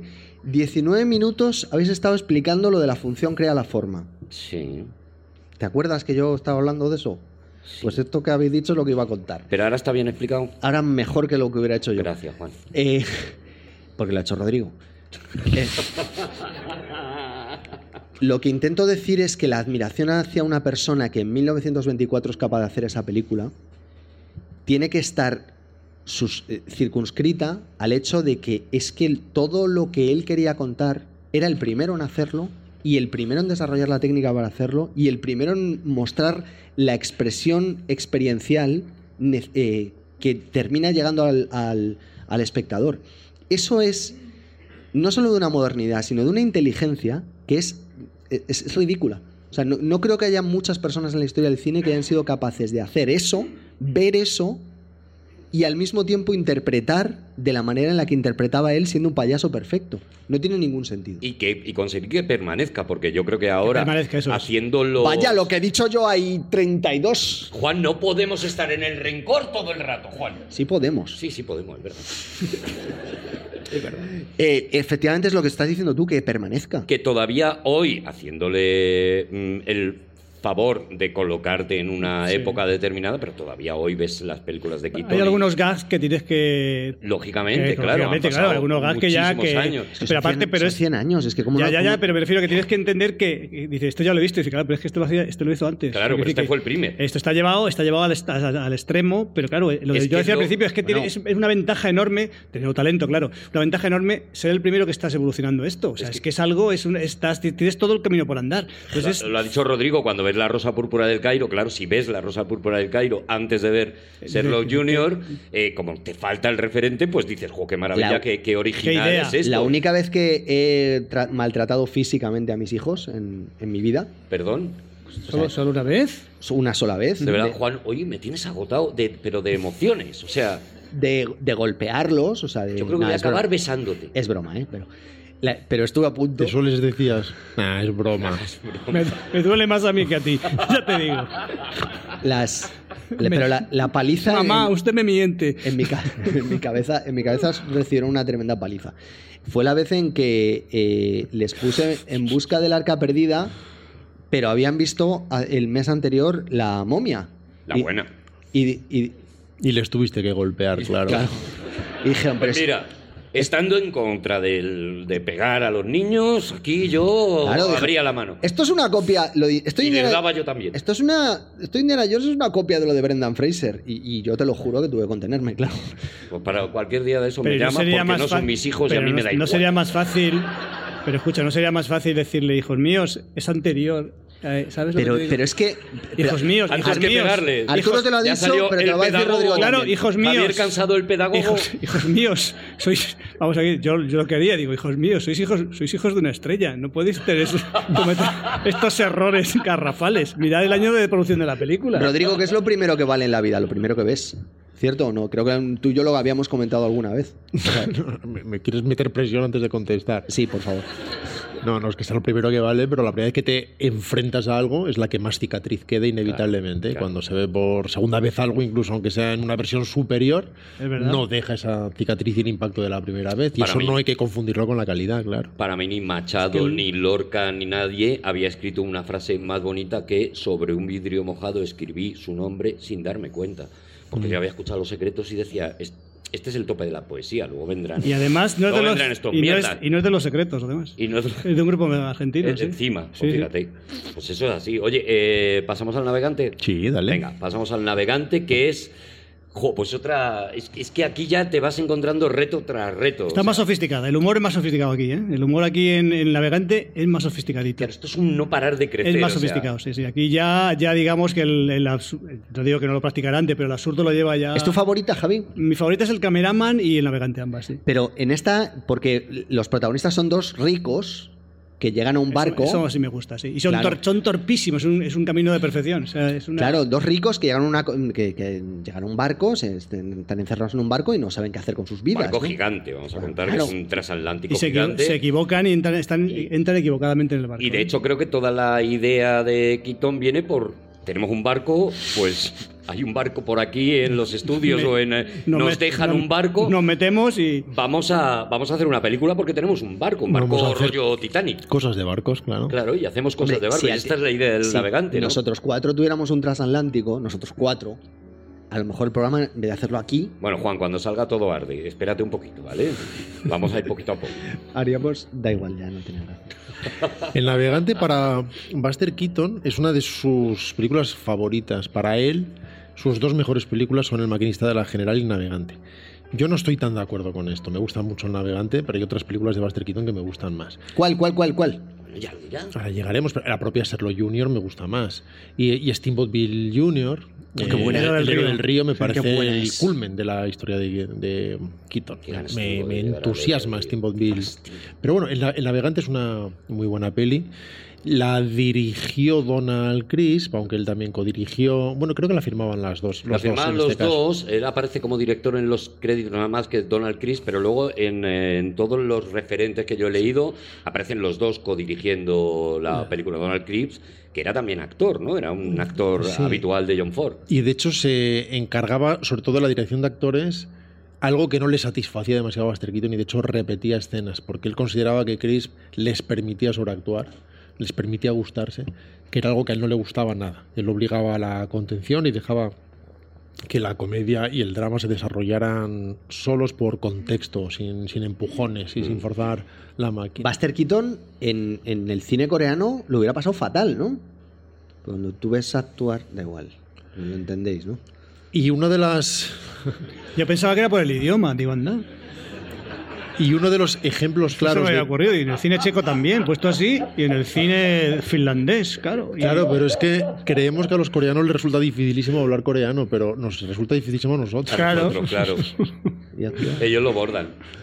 El- es uno de los ejemplos de aquello que hemos hablado de la conexión más, más famosos, uno de los ejemplos más famosos, más legendarios, de la conexión entre historia y gag y cómo se puede sacrificar algo magnífico, sucede precisamente en El Navegante. Keaton habla, habló muchas veces, con gran frecuencia, de cómo el que para él era una de las mejores escenas, más divertidas, más cómicas de su carrera, salió de la película en la sala de montaje, precisamente por lo que comentábamos antes. Hay una escena en la que hay una serie de indígenas salvajes que raptan a la chica, él se supone que tiene que hacer algo para poder reaccionar, mientras además eh, se puede liar una muy grande arriba. Y, y él, eh, lo recuerdo muy de memoria, tal vez esté fallando en, en algunos detalles. No, no, está, no- está perfecto. y en un momento dado, él con una escafandra se va al fondo del mar y desarrolla toda una serie de gags, algunos muy divertidos, Maravilloso. de, en fin, de cómo arregla algo como si fuera un coche y de cómo los... Se lava las manos en un balde de agua, debajo del agua. Hay un duelo de peces espada, en fin, hay... Fue uno de los momentos en los que él confiesa que estuvo a punto de morir, en la escena en la que él está fumando un cigarro y le ponen la escafandra y le cierran y él sigue fumando dentro de la escafandra. Estaba pactado como que le dejaran un, un huequillo y ese huequillo no se lo dejaron y realmente él confesó que, bueno, que... que- Por eso los, los matrimonios pactan palabras de seguridad. Claro, claro que sí. Es algo que, les, que pasa a veces. Eso es- pasaba también en la ley de la hospitalidad, que en un momento dado la arrastró la riada y todo el mundo creyó que era súper gracioso hasta que vieron que no, que no reaccionaba y que había que salvarlo. Pero en fin, el caso es que en esta escena había un gag, entre otros, especialmente complejo. Muchos de estos gags bajo el agua son complejísimos. Son complejísimos, están de verdad rodados bajo el agua y son sensacionales. Y además te sorprende que se le vayan ocurriendo cosas sobre el camino, que está bien, pero que todos los demás tienen que reaccionar e inventar esas cosas por el camino. Hay que inventar una manera de que un tiburón haga algo y una manera de que un pez espada aparezca no sé dónde y Y él desaparezca. coge otro pez espada y hacen un duelo y de empiezan a luchar. espada. Pues esa escena es una en la que él tiene que empezar a dirigir el tráfico con bancos de peces diferentes. Y él coge una estrella de mar, se la pone como si fuera una Es autoridad todo- todo el rato. y empieza a darle el paso a, uno, a un banco de peces y los otros esperan y cuando por fin les toca pasar, pasan adelante, un gag además caro, por razones naturales.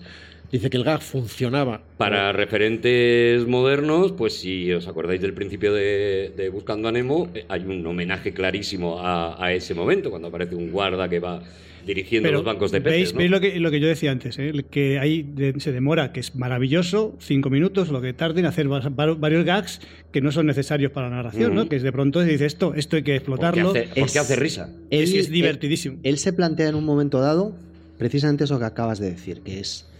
Claro, esto lo, lo cu- cuenta Rodrigo que el gag se cayó, no, nosotros no lo hemos visto nunca. Pero eso pa- pasa por algo. Pasa porque lo- hacen una versión de prueba, o sea, un pase de prueba, y la gente no se ríe. De hecho, se siente incómoda en ese momento. Y él solo. Hubo toda clase de explicaciones, dice, pero yo con la que me quedo es con la siguiente.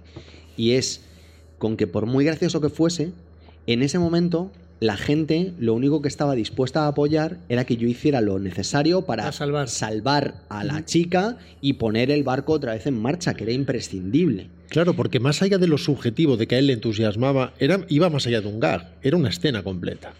Más allá del hecho de que a él le pareciera de, lo- de las mejores escenas de su carrera, sucede que en el tráiler, por ejemplo, donde sí que se veía el gag, funcionaba maravillosamente y se reía todo el mundo. Funcionaba muy bien, era una gran escena. Es en la película cuando no funciona. Cuando le das un contexto y de repente aquello, aquello se cae, porque Pero el por- humor es contexto que te voy a contar yo a ti, Javi, Porque en ese, en ese momento lo Y que a ti, ellos, Juan. eh, lo que No ellos siempre, querían, porque aquí era cine mudo, Arturo. Ah, vale. lo que ellos querían era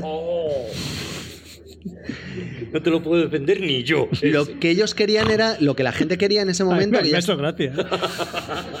Javi siempre al rescate del más débil. Siempre, de verdad. ya estamos en el tercer en el tercer acto, entonces la gente ya dice no no no espérate un momento. Vamos a grano, sí, El gag tiene que servir a la narración y es que ese es el proceso mental de una persona como él que está siempre pensando en cómo puedo servir mejor a mi arte. Eso es lo que me admira de, de este hombre. Sí, muchos de cosas. sus colaboradores dijeron que el problema es que, estaba que era demasiado elaborado el gag.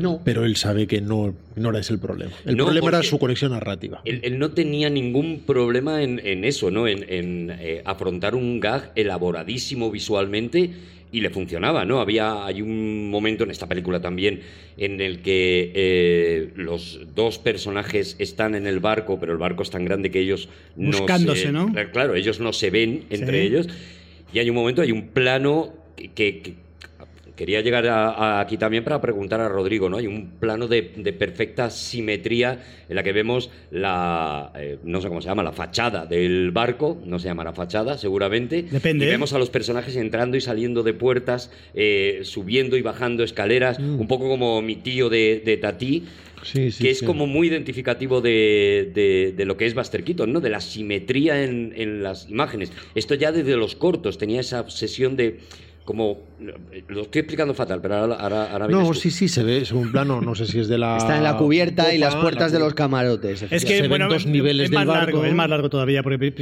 Por eso os te, tengo. te acoto. Primero, primero, es, primero se ven dos Para que pasillos. trabajemos Por nosotros. eso se os ven- necesito. Se ven dos pasillos y se ve a ambos personajes por los pasillos. No, espera, cuando, tenemos- sí, Cuando sí. uno llega al pasillo, llega al pasillo, otro se ha marchado al otro pasillo, entonces están así. Y de ahí se empieza a complicar. Primero son los, primero los pasillos. Y dice, ah, no se encuentran, pero dice, allá se encuentran. ¿Y qué va? Y empiezan a ver una especie de una suerte de puertas que se abren, un vodevil ahí continuamente, puertas que se abren, que se cierran, sube, baja. Empiezan a hacer lo que hoy conocemos como un Scooby-Doo. Sí, pero yo hablo de un momento que hay un único plano. Sí, en eso el es, que sí, sí. estás viendo toda la. Pero viene de ahí, viene, viene de ahí Sí, sí, que no están sé. encontrando. Eso es. Lo sé. Y hay esa simetría, ¿no? Que es algo como muy habitual. en- Y además en eso tiene que estar muy coreografiado, porque no siempre hacía eso. Por ejemplo, en según qué escenas, como la que ha mencionado Javi del probador en el cameraman, que es una escena en la que eh, dos hombres tienen que compartir en una caseta para cambiarse la ropa de baño en una piscina, en una playa, no lo recuerdo Piscina, piscina. piscina.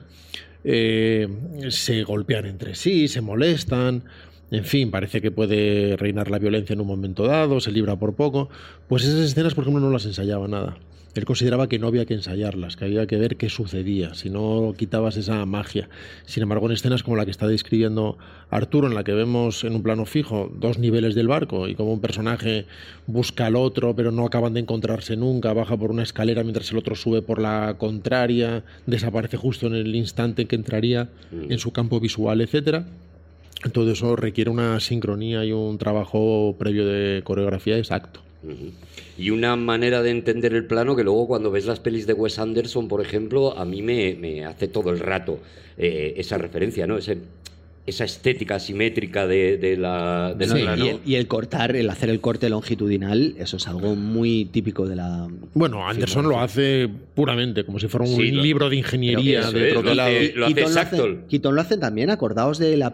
¿Cómo era, ¿Cómo era la...? Creo que es una de las que ya hablamos el, la vez anterior. Le llamaba a la novia por teléfono, el teléfono estaba en la planta baja, él iba subiendo y bajando desde... Y veíamos todo el edificio al mismo tiempo, ¿no?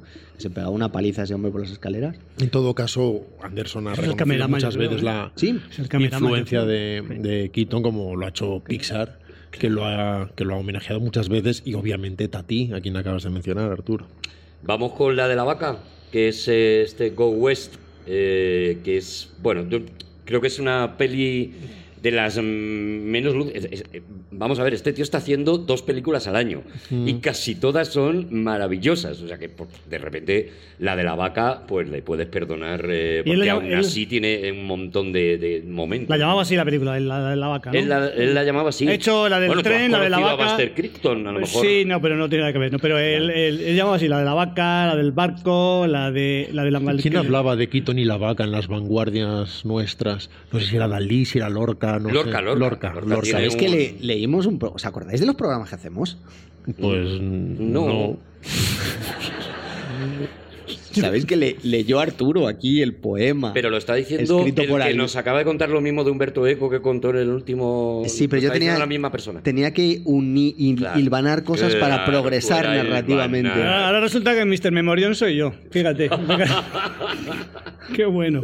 La de la, bueno, no, no es una gran película de Keaton, A tiene momentos menos divertidas, satisface, sí, sí. pero Pues siguiente. no forma parte de su casi canon público. Que es curioso, ¿no? Como hay varios largometrajes de los que se sabe muy poco de la historia de Keaton, como si hubiera hecho seis o siete que son los de siempre, pero en fin, hay una razón para ello. Un, de- un de- un detalle. un detalle. Eh, ¿Sabemos, Juan, cómo iba de pasta en este momento? ¿Sería- ¿Sería Ah, cuidado. 200.000, un millón? Es que no me sé los años de memoria. me re- ¿qué Pero más o menos, ¿en o qué sea, año Estamos en 1925, es la primera Vale. película que saca en 1925. En ese momento se ha comprado él Ah. una, una. Bueno, hay, hay una historia aquí. Te agradezco que lo hayas preguntado. Vale, vamos. Él, eh, con su. Javi, llévalo tú porque lo has provocado tú, ¿vale? Con el dinero que ganaba, que era mucho dinero, 2.000 dólares por semana, en, en- en este punto. Tenemos hecho el, el- con, el, con, el, con la inflación y todo eso, tenemos hecho el gasto. el- En este punto sería el doble de casas unifamiliares por, por año Vale. de lo que era el año el, el programa anterior, que eran dos y medio, pues yo creo que estaríamos en cinco o sea, casas. buen dinero, muy buen dinero. Muy buen dinero. Entonces él fabrica, crea, eh, construye una casa unifamiliar para vivir con su mujer. Y entonces lleva a la mujer y le dice, aquí vamos a vivir. Él no le- se la enseña terminada.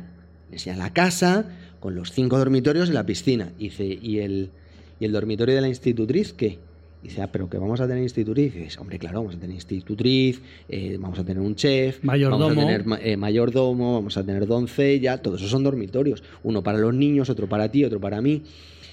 Eh, no, ya ahí las cosas no iban muy bien. Y entonces Buster dice, bueno, pues, pues esta no va a ser. Y entonces se va a Beverly Hills y compra una... eh, una, una- un Ya lot. hecha con- No, no, un lot, un lot, porque luego la, la vuelve a fabricar él. De hecho, los muebles están hechos a medida, en caoba negra y, la cama se la hace de fantasía. El lot de, de 14.000 metros cuadrados.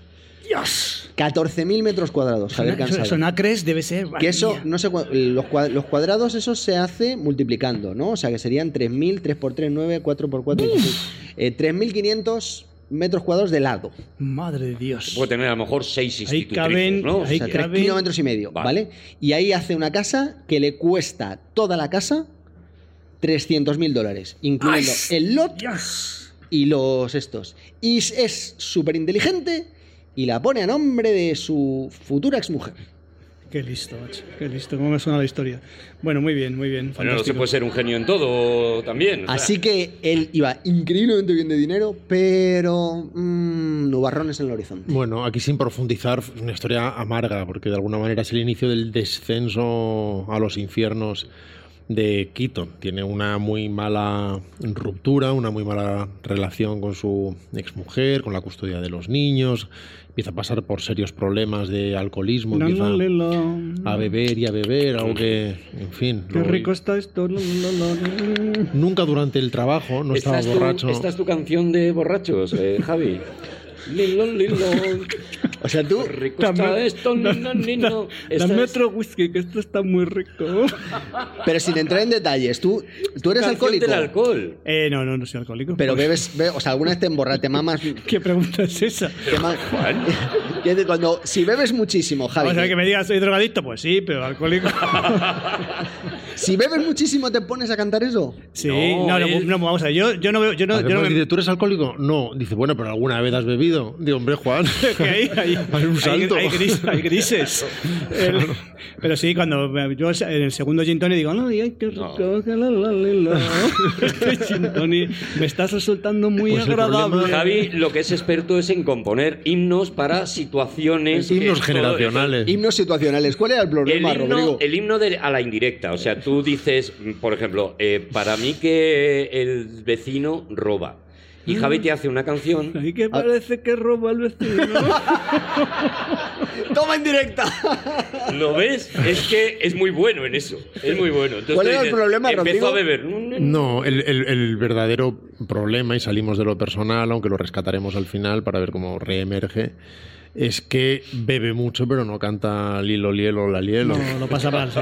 Sí, sí, sí, se va de, de verdad al infierno, con mucha amargura y con mucho recelo sobre su entorno y toma, no toma las mejores decisiones profesionales.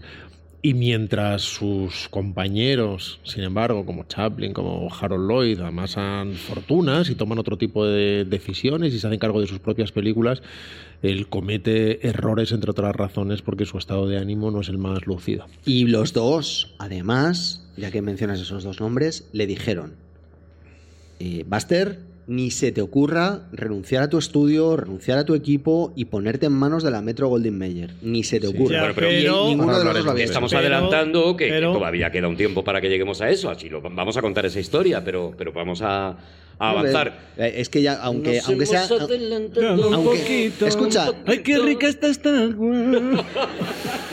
De verdad que lo, Es que todo gana con esa canción. lo, con- lo con- Javi. lo contamos en... Ahora en- lo, ahora lo contaremos, pero vamos a la siguiente película, porque ha hecho la de la vaca, la de la vaca. mm, Está muy mandón mí- hoy, a mí ¿vale? no me interesa, a mí me gusta también, pero... Es nuestro director. Eso es, que se note. Y ahora va una Yo hago lo que me diga Rodrigo. Que parece, ¿Le hago caso?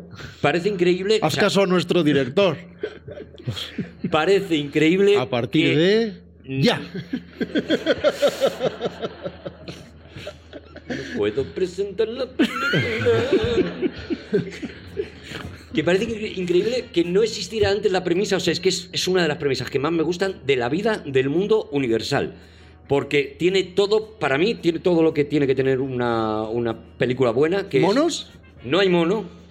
Bueno, es No hay mono, el cameraman, fíjate. hay que esperarse. Es que el cameraman es- hay que esperarse al cameraman. En el cameraman Hay habrá mono. hay que esperarse. Y por eso para mí es la obra maestra de Buster Keaton. Vale. Diga lo que diga cualquier ser humano sobre la Tierra. No hay submarino, pero hay una herencia y un tío que tiene que hacer una cosa extravagante para cobrar esa herencia, que es una de las premisas que más me gustan de la vida. Y creo que, no lo sé, seguro que hay unos referentes literarios de esto. No pensemos, por ejemplo, en los 500 millones de la Begún de Julio Verne, que ya habíamos hablado de... No pensemos en ello. No No pensemos. pensemos en ello. Prescindamos de Julio Verne, que es que nos ha puesto aquí por otro lado. La película se llama Las siete ocasiones Sí. y empieza así. Es un tío que de repente va a heredar una, una locura de 7 millones de dólares, que claro, el, el déficit en- se nota, eh, pero tiene que estar casado eh, en una hora determinada, el día de su cumpleaños, creo, antes de las 7 de la tarde, la el día de parte, su cumpleaños. esa es la parte que dices, pero... pero. ¿Por qué? Porque es inmediato, ¿sabes? Dame una semana, ¿sabes? Que es que es, es ahora. Dicen, no, pero si es dentro, dentro de un rato. De- Claro, o sea, pero- Pues eso es lo gracioso, por eso es día. comedia, ya, pero para las personas ansiosas como yo, me Claro, tú ponen. lo has me- pasado muy mal. Claro, yo lo paso. Digo, Sí, sobre todo porque lo que está en juego no es la vida, era el dinero. Claro, 7 millones, digo, dale, dale al muchacho dos días por lo menos. Es una cosa en el fondo muy verne, efectivamente sin 80 días, solamente en un, en un día, pero eso de, de que el reloj suena y algo ha sucedido o no ha sucedido también tiene mucho que ver con Phineas Fogg. Pero es, es una celebración de la libertad absoluta, Total. creativa, de la libertad visual, y es, y es una oda a- a- a la- al surrealismo en su aspecto de imaginería, es decir, ver a un tío huyendo, eh, perseguido por 3.000 novias, ataviadas de, con su traje de novia, es una imagen imposible, es una imagen perfecta, es una especie de, de pesadilla perfecta, muy divertida. Y, y- nuevamente además amasando imágenes sin saber exactamente sí a dónde va, pero por dónde va a ir. La propia escena en la que empieza a esquivar piedras que caen comienza con unas piedrecitas rodantes que Y empiezan a ganar y porque- tamaño. y porque él se tropieza, ¿eh? que no, no estaba ni en, la- en su cabeza. Claro, ve que ruedan un par de piedras y dice, oye, ¿y si hacemos rodar más. Y esa escena acaba con miles y miles de piedras enormes de cartón piedra cayendo hacia él mientras va ladera abajo, aterrizando con el culo, Oye. con el pie, con la espalda, con la ¿Sabéis? Y cabeza. mientras abajo le espera un ejército de mujeres vestidas de novia. Es que es, que es un Con momento ramos. tan mágico de- del, del cine, de lo que tú dices, de ese surrealismo, que no me extraña que, que- que- que los surrealistas adoraran a, a Quito. Sabéis claro que esa, esa escena es obviamente la gran inspiración del principio de En busca del arca perdida. Sí, La Claro, versión claro. cutre de la momia. la piedra rodando, claro. Oye, y lo- y los ovitos esperando abajo en vez de con ramos, con, con arcos, ¿no? Eh, cuando algo es de cartón piedra, es, es, es 50, 50, 50. O sea, es. es- es- Mira, Javi, con lo que me ha costado a mí eh, eh, saber que la piedra gana a la- al papel, Vale. eh, ¿sabe? la piedra no gana el papel. De todas maneras, eso hace daño, ojo. Que sucede también en Indiana Jones, que, es como, que es como la piedra no es de verdad y era como, sí, sí, no es de verdad, pero, Pero- Harrison, tú corre. Claro. Porque si pasa por encima, te pasa por encima muchos kilos. Y en este caso igual, a veces le golpean esas piedras que van a una eh, velocidad enorme al rebotar contra la propia ladera, pero él acoge cada uno de esos Claro. accidentes y reacciona lo mejor que puede a ellos, ya que Pero es al que- fin y al cabo hablamos del niño Valleta. Es que porque además le pegan mucho, porque hay que explicar una cosa, cómo funciona la física. No, no te hablo del cartón pluma, Javi, porque te rompo la cabeza. Pero el, Cartón pluma es 30% de. Ligerísimo. La pluma pero puede si, a la tijera. si a ti te golpea un folio eh, a, la- a una velo- velocidad determinada, te va a hacer muchísimo A daño. mí, me ha un folio. a mí me ha cortado, ¿eh? Claro. Yo tuve un amigo, tuve un ¿A qué amigo que se velocidad intentó. te tiene que golpear un folio para que te haga muchísimo No, daño? golpear un, no, te puede rajar. Un amigo mío se quiso suicidar con un folio. Cuidado con Oh, esto, ¿eh? Sí, mira. señor. Sí. Sí, sí. Pasa que, bueno, no- Normalmente no, no quería mucho. Quería para- suicidarse. Te lo, te No lo se pongo de otra forma. Una raqueta de tenis no pesa absolutamente nada. Que te den un raquetazo. ¿Y qué hizo eh, Javi? Trató de suicidio. O sea, Sí, la- la- sí. Y luego la nota de suicidio la puso sobre un cuchillo. Se hizo un lío a lo mejor Yo creo que quería presumir. en esos últimos instantes. Tardó más en forjar la nota que luego en cortarse el- la, la vena. Es de estas personas que no sabían si rascarse el reloj o darse cuerda al culo. para- como recuerdo. El suicida cobarde, ¿no? Mira, es, es borde el, el director, pero luego es que es de brillante. Es que es muy gracioso. No, brillante, más que gracioso. Y gracioso. Bueno, también. Es que sí es que lo, lo tiene todo. Es que, ¿Qué? ¿ves? O sea, te puedes enfadar con él, porque es verdad que es una mala persona, pero es de, es de brillante, tío. O sea, tú- a ti se te hubiera ocurrido lo Siendo de tan gracioso, ¿a quién le importa que no tenga entrañas? Que esté podrido por dentro. ¿A ¿A, quién le ti- importa? a- a ti se te hubiera ocurrido lo de escribir la nota de suicidio en el cuchillo? Se lo he pasado yo por debajo de la. Chiste. Se lo he pasado.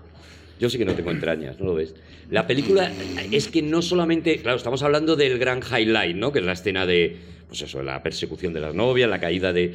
Es que tiene un gag brillante detrás de otro. Es maravilloso. Y juega a, a todas las cartas posibles. Y O sea, incorrectos, perdóname, e incorrectos, hoy- bueno, incorrectos en su momento no, claro, pero incorrectos hoy día, ostras. bueno, muchos, claro. Tiene porque- cosas que dices, Porque "Hostia". está en un filo todo Hay el un- rato de tengo un- que conseguir una mujer como sea que se quiera casar escucha, conmigo. Hay un, hay un gag que está, está persiguiendo a una mujer continuamente toda la película y persigue a una pues, que está de espaldas y entonces se acerca y se ve que y es una de raza negra. Y entonces, o sea, dice, jaja, y entonces como si fuera un gag, o sea, que Claro, ¿cómo, Va a claro. casar- ¿cómo va a casarse con una mujer negra? Claro, claro. La, Es- es- la- es brutal, la o sea, broma es- en aquel momento, por es eso claro, sí, el sí. humor es contexto. Si es que, Claro, claro, sí, es que está claro, sí, sí, sí. En aquel momento no era un chiste racista. En aquel momento Desde era un los chiste ojos divertidísimo. actuales es un En, chiste racista. en claro. Kentucky se jaleaba muchísimo ese No, y en chiste. todo. y- y- No, y en- eh, aquí, yo, y yo creo que incluso, la, incluso que la gente de raza negra también se reiría, yo creo. Yo creo que Sí, Seguro, claro, porque asumirían que eso era algo Y hay también otro gag parecido que se confunde con cree que es una mujer y luego es, un- es una persona trans y cree que bueno ese tipo de o sea es total todo el rato o sea sí, Eso sí, pasaba ya, Ya en, es así, sí, sí. en las tres edades que se ve a un grupo de negros que deben de ser nubios transportando a un noble y cuando ven a alguien con dados inmediatamente sueltan a- al noble al que transporta y se ponen a jugar a los dados porque los no lo pueden evitar.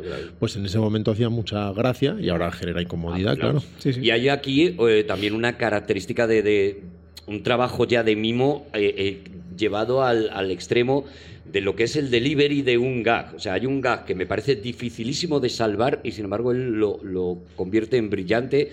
Él está en un hotel, ve a una mujer eh, que está en el piso de arriba del hotel, como tomando algo, como si estuviera en el, bar.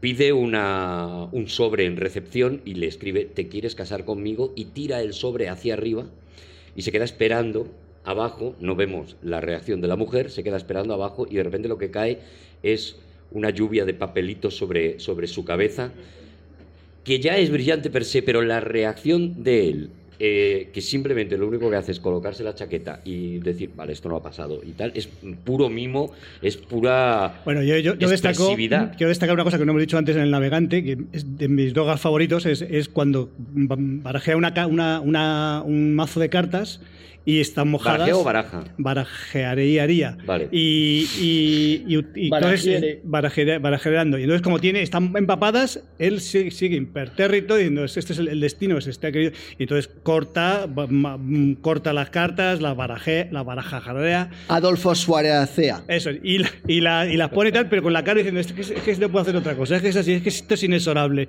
tengo que jugar a las cartas aunque, aunque no pueda. Y eso me parece, ese, ese rostro mismo, como dices tú, a mí me parece Hay que gente está- que ha celebrado el chiste de Juan, estoy preocupado. Ay, pues yo no lo he oído, me cago yo en iba a diez. decir, Juan, ha tenido un poquito de gracia. Ah, a sí. ver, a Por ver favor, si ¿puede nos estamos cargando el podemos, formato. ¿Podemos repetir, por favor? Es que no me... Eh, ha estado muy gracioso. Como yo pero estaba es que- hablando y, y es en segundo plano, claro, me ha quitado protagonismo, no me importa, Juan. Que, que igual puede No importa, da igual. Lo importante Es es, lo que pasa detrás del plano. 1926. Yo creo que estamos en el corazón de la carrera de, de este tío ya. Y de repente saca la película como Buster Keaton. ¿Cuál conoces? Pues saca El maquinista de la general. Y, y es... Hora y cuarto. Hora y cuarto. Sí, ¿Ves? señor, sí, señor. Javi. Yo había dejado ya de apuntar duraciones, pero para eso estás tú. Hora y cuarto, sí, sí. Y es como, yo qué sé, o sea, es la base de- del, del cine en general, del cine de Keaton en concreto. Bueno, y no o sea, solo el cine, porque el, el es, es, es, digamos, es eh, formativo también, pero el, el Super Mario, los juegos Super Mario tiene mucho que ver con el, con, Con- el con el sobre todo con, la- con el general, Sí, con sí, el sí. maquinista del general, tiene mucho que ver. Esto, esto explícamelo.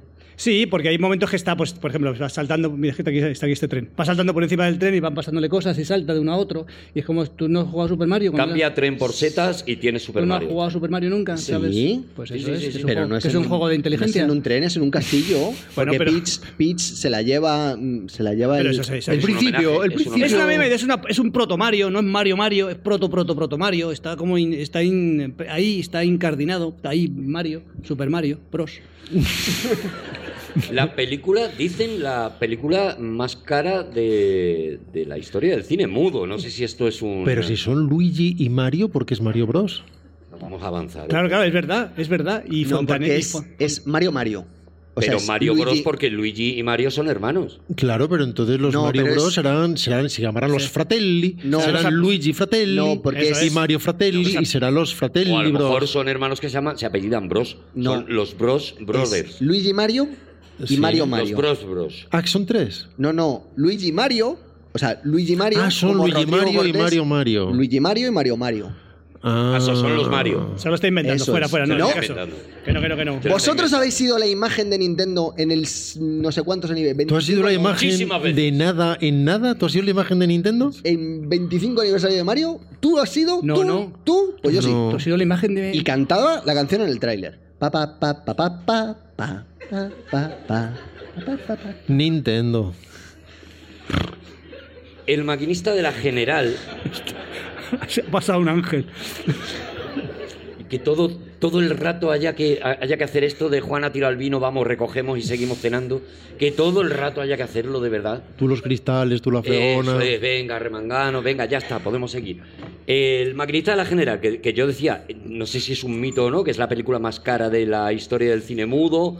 No lo sé, Eh, pero es una película carísima. Es una, es una superproducción. Es una película en la que pasan barbaridades que no Le- deberían pasar con ejércitos enteros y con la destrucción de un puente eh, que hace caer una verdadera locomotora y además no como la de la ley de la hospitalidad, una gran locomotora. Le prendieron fuego a un bosque por accidente, pero se lo prendieron. Luego hubo que pagarlo y ahí estaban. Y quedaban los del pueblo para que- ver el incendio y la caída de la locomotora. Es que fue muy pa- bestia que esto. pagarlo y que apagarlo. Hoy, Javi, hoy por es favor, día. Javi, que tú eres la institución del humor. Hoy Javi. quedará como uno de los grandes Que tú has sido días imagen en la de Nintendo, de Que Javi. Javi. apagarlo es no pagarlo. Entonces, A ver, hoy en día ya se ve de otra forma, porque entendemos que quemar bosques Javi es, se está flipando. entendemos que quemar bosques es que es estoy feo. al ladito de juego. En- y y está, está feo quemar bosques, está, está feo mm, en Si general. censuramos quemar bosques, por si acaso hay alguna duda. Que Claro, claro. Esto es- No es una de las cosas que recomendamos en no, Todopoderosos. Jamás. Pero en, la- en aquella época Y si acaso. No, no, no, no. sorprende como... De hecho, iban los del noticiero a grabar el rodaje del maquinista de la General, que fue un hito en, Ho- en Hollywood, aunque no, no se grabó en Hollywood, obviamente, pero que fue un hito en... Fue un hito en, en- en la industria cinematográfica y se vea como todo el pueblo iba a ver cómo tiraban esa locomotora abajo porque les parecía divertidísimo. Y, me- y los niños estaban merendando al lado de mm, toneladas de explosivos, cosa que a lo mejor hoy no nos Eso no, nos, nos cuesta darnos cuenta de, a- de a qué cimas de libertad llegó Buster Keaton, que luego le robaron de, alguna, de la forma más estúpida, además, porque nadie quería su mal. Simplemente es que a veces la realidad pasa por encima de las cosas sin que nadie se detenga a pensar, ni siquiera es un tema de maldad. Pero lo que se permitió hacer en esta película, lo que se permitió desarrollar en esta película, eso está a la altura de muy pocos. Nadie, nadie tiene un presupuesto para decidir hacer gags eh, con explosiones eh, multimillonarias. Pero seguía estando todo conectadísimo con la, con la historia. Y de hecho lo que más destaca en realidad es su carácter, el carácter de este maquinista y cómo trata de bregar por conseguir una cosa que le está vedada, con esa mezcla de desconfianza y de porfía que parecía definir siempre a su personaje, porque en realidad casi todas sus reacciones, su falta de sonrisa, surgen de la desconfianza. Su personaje eh, continuamente recela, recela del entorno. Le da la impresión de que no es trigo limpio quien tiene el, de el que tenga enfrente o que tiene como mínimo que demostrar Y cosas. disculpa, el otro día ya, ya lo dijimos, eh, son, son historias de amor, todas, todas sus películas, son historias de amor, pero no hay sentimentalidad, nada, no hay sentimentalismo, nada. Siempre- esta o sea, película menos que nada, ninguna Nada, otra. nada, o sea, nada. Dices, ¿cómo? Y, y bueno, y en esta peli lo pagó caro, ¿no? Fue donde se rompió el cuello, ¿no? En esta peli es cuando se... Sí, se- pero como no se enteró, no lo pagó tan caro. Fue en- Bueno, fue- lo, pagó, lo pagó después. ¡Ay, fue qué en- achaque, qué achaque! Fue en Sherlock. Ah, fue, no fue, no fue Fue en aquí. Sherlock, sí, Ah, fue en esa Sherlock. escena del agua en la Ah, que... ah, bueno, aquí no, aquí es la chica que se, que se le, que le pegan un trompazo de agua, también es verdad. Es la chica que le pega un- la, la chica. Sí. La chica antes se decía, cuando era niño se decía el chico y la chica, ¿vale? Mm. Pues la chica se le pega un trompazo porque no le avisan y se pega un Sí. buen un buen leñazo. También hay homenajes en el tercer Indiana Jones. Pero vamos, aquí forma parte del ejército sudista, estamos hablando de una época completamente distinta, como sucede en lo que el viento se llevó, y en fin, no, no, no suceden las cosas de la, de la forma que ahora se considera asumible. En ese momento las cosas estaban todavía muy 50-50 y las cosas estaban muy recientes. Y, y anticipa gags también que veríamos incluso en el, el bueno, el feo y el malo, eh, con, con la confusión de uniformes. En el caso del bueno, el feo y el malo era con, la, con el polvo que hacía parecer gris un uniforme en realidad azul, Azul. marino.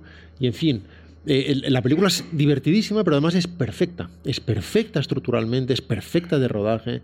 Está como en el cenit de su carrera también como actor y todo funciona a las mil maravillas. Estamos hablando de una verdadera catedral cinematográfica y una de esas películas inmortales.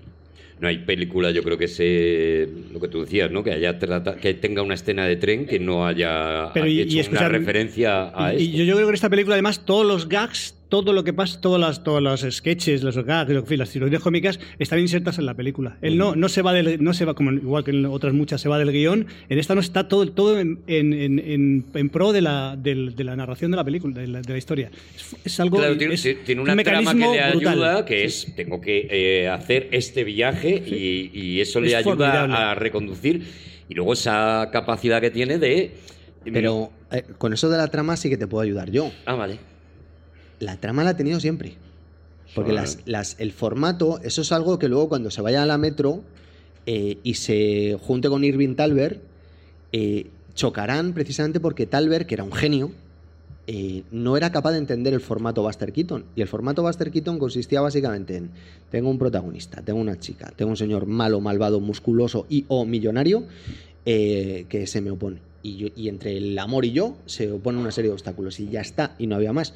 Pero, pero eso no era lo que estaba... O sea, todos los demás gags y todos los demás hilos argumentales de la trama tenían que sumarse a eso. Es decir, no, no es. No voy a intentar sorprender. Esto no es perdida. No, no voy a intentar sorprender a alguien con un giro a mitad de la historia en la que voy a descubrir que está sucediendo otra cosa que no es exactamente lo que está. No, en absoluto. La, la trama estaba con- construida de una forma hiperlineal. Y simplemente lo que sucedía es que tenía que llenar de cine. Y el reto era, Distinto. efectivamente, eso es, eh, eh, entre medias ir sorprendiendo, pero no tanto con la trama, Claro. sino con lo visual o con los gags que se le iban ocurriendo. ¿no? Ojalá alguien hubiera intentado decir hace 50 minutos que la. Eres un rencoroso, Juan, de verdad. Que- Eres un rencoroso. La forma, la forma hace la, la, la- Que sí, que- que la- que la forma hace la función. Que traías un posi con esa frase, Juan. Era Cortaste eso, las era- venas era- con el posi, era eso. Juan. Pero es que- De verdad. como un amigo mío que se cortó. Bueno, era como un folio. Pero escucha, pero, pero yo, yo creo que, de verdad, vuelvo otra vez al cameraman, por si hoy no hablamos del cameraman, que es Que mi- sí, vamos a hablar del Bueno, pues a cameraman. casa. Ahí de pronto hay escenas que, que no se podían haber insertado en cualquier otra película. O sea, quiero Pero decir que- eso, eso hay una explicación para eso, que no te puedo dar todavía porque Arturo me ha prohibido, me ha hecho una barrera en, Vale. en su entrada en la Metro Golden Mayer, así que no te puedo dar la explicación. O sea, vale, Más que que nada no- por hacer una cosa que hacemos habitualmente, que es ir progresivamente. Nosotros por- nunca hemos hecho cosas en desorden. El- la siguiente película es, eh, bueno, digo, por si del maquinista podemos estar hablando todo el rato que queráis. No sé si hay alguna escena especial que queráis destacar. O, No, puedo, o- o puedo contar que he leído que tuvo sus ofendiditos también, o sea, para que no nos creamos que nos estamos inventando la, la vida, porque consideraban que en una comedia no debía morir gente. Y que esto de que muriera gente, yo creo que es un poco lo que decía Rodrigo, que las heridas todavía de la, de la guerra Claro, civil es que americana estaban había- muy abiertas. Que habían pasado 60 años. Habían pasado 60 años. 65 años. Y que esto de que muriera gente en una comedia de Buster Keaton, me imagino que las protestas vendrían de los que más murieran o, o demás, mm, le provocó también cierto Va con, el, va, con el, va con el sur también, va con el sur. Te lo contextualizo de una manera, con un ejemplo que es exactamente esto que estás diciendo tú, pero, pero mejorado. Eh, no, o sea, no, Como no- siempre. No, no por mejorarte a ti, sino porque es que dentro de la carrera de Keaton hay un ejemplo más ilustrativo de esto, que es el momento en el que él va a hacer una película que transcurre durante una inundación. Y entonces le llega a Senk porque hay, llega un... Luego hablaremos de eso, ¿no? Porque es el héroe del río es en un par de películas. Pero Claro. sí, sí, adelante, adelante. Y, y llega un iluminado, Pero luego soy yo el que si le digo que no avance, eh, soy yo el que tiene la culpa. le, le- llega un iluminado que le dice, oye, no hagas Senk, no hagas, no hagas películas de inundaciones, porque es que hay mucha gente que muere en inundaciones y entonces te- se te van a echar encima los ofendiditos de 1927. Ojo, ¿eh? Y, y entonces se rinden y deciden que lo Los van a hacer... ofendiditos de 1927 te llevaban a la horca. Quiero decir que no te, que no te ponían un ya, ¿vale? ya. Si te, Juan? si te digo una que cosa... no te ponían un dislike en YouTube, ¿eh? Por el camino que vamos, vamos que al, te, al mismo que te sitio. linchaban de verdad, ¿eh? Pero la, la- la risa pega cuando dicen, nada, lo cambiamos por un huracán. Y entonces, claro, el Buster hace la comparación y dice, "Mm, mil muertos al año por huracanes en Estados Unidos contra mm, 40 en inundaciones. Este es tonto, pero aún así lo cambiaron al huracán. Llegaremos al héroe del río, si te parece, cuando lleguemos, Juan. Gracias. La siguiente película es El boxeador, que, bueno, es un divertimento y poco más, ¿no? Es que es muy difícil hacer una película bien. Claro. Él hizo muchísimas, pero tienen que pasar muchas cosas en sincronía para que algo de repente cristalice y solidifique en una buena película en todos sus aspectos. Y es que es muy complicado. Y le salió muchas veces. Así que podemos hablar, por ejemplo, del colegial. El colegial, que es la siguiente, que Harold Lloyd había hecho el novato y había funcionado muy bien. Este muchacho que llega nuevo a la universidad y que es un torpe y, y- y le pasan cosas, le, le ocurren peripecias relacionadas con el deporte y él hace algo muy parecido también, nada, el año siguiente, que es este colegial, que lo mismo, también es un poco una acumulación de gags. Es como si estás viendo los cortos de Goofy.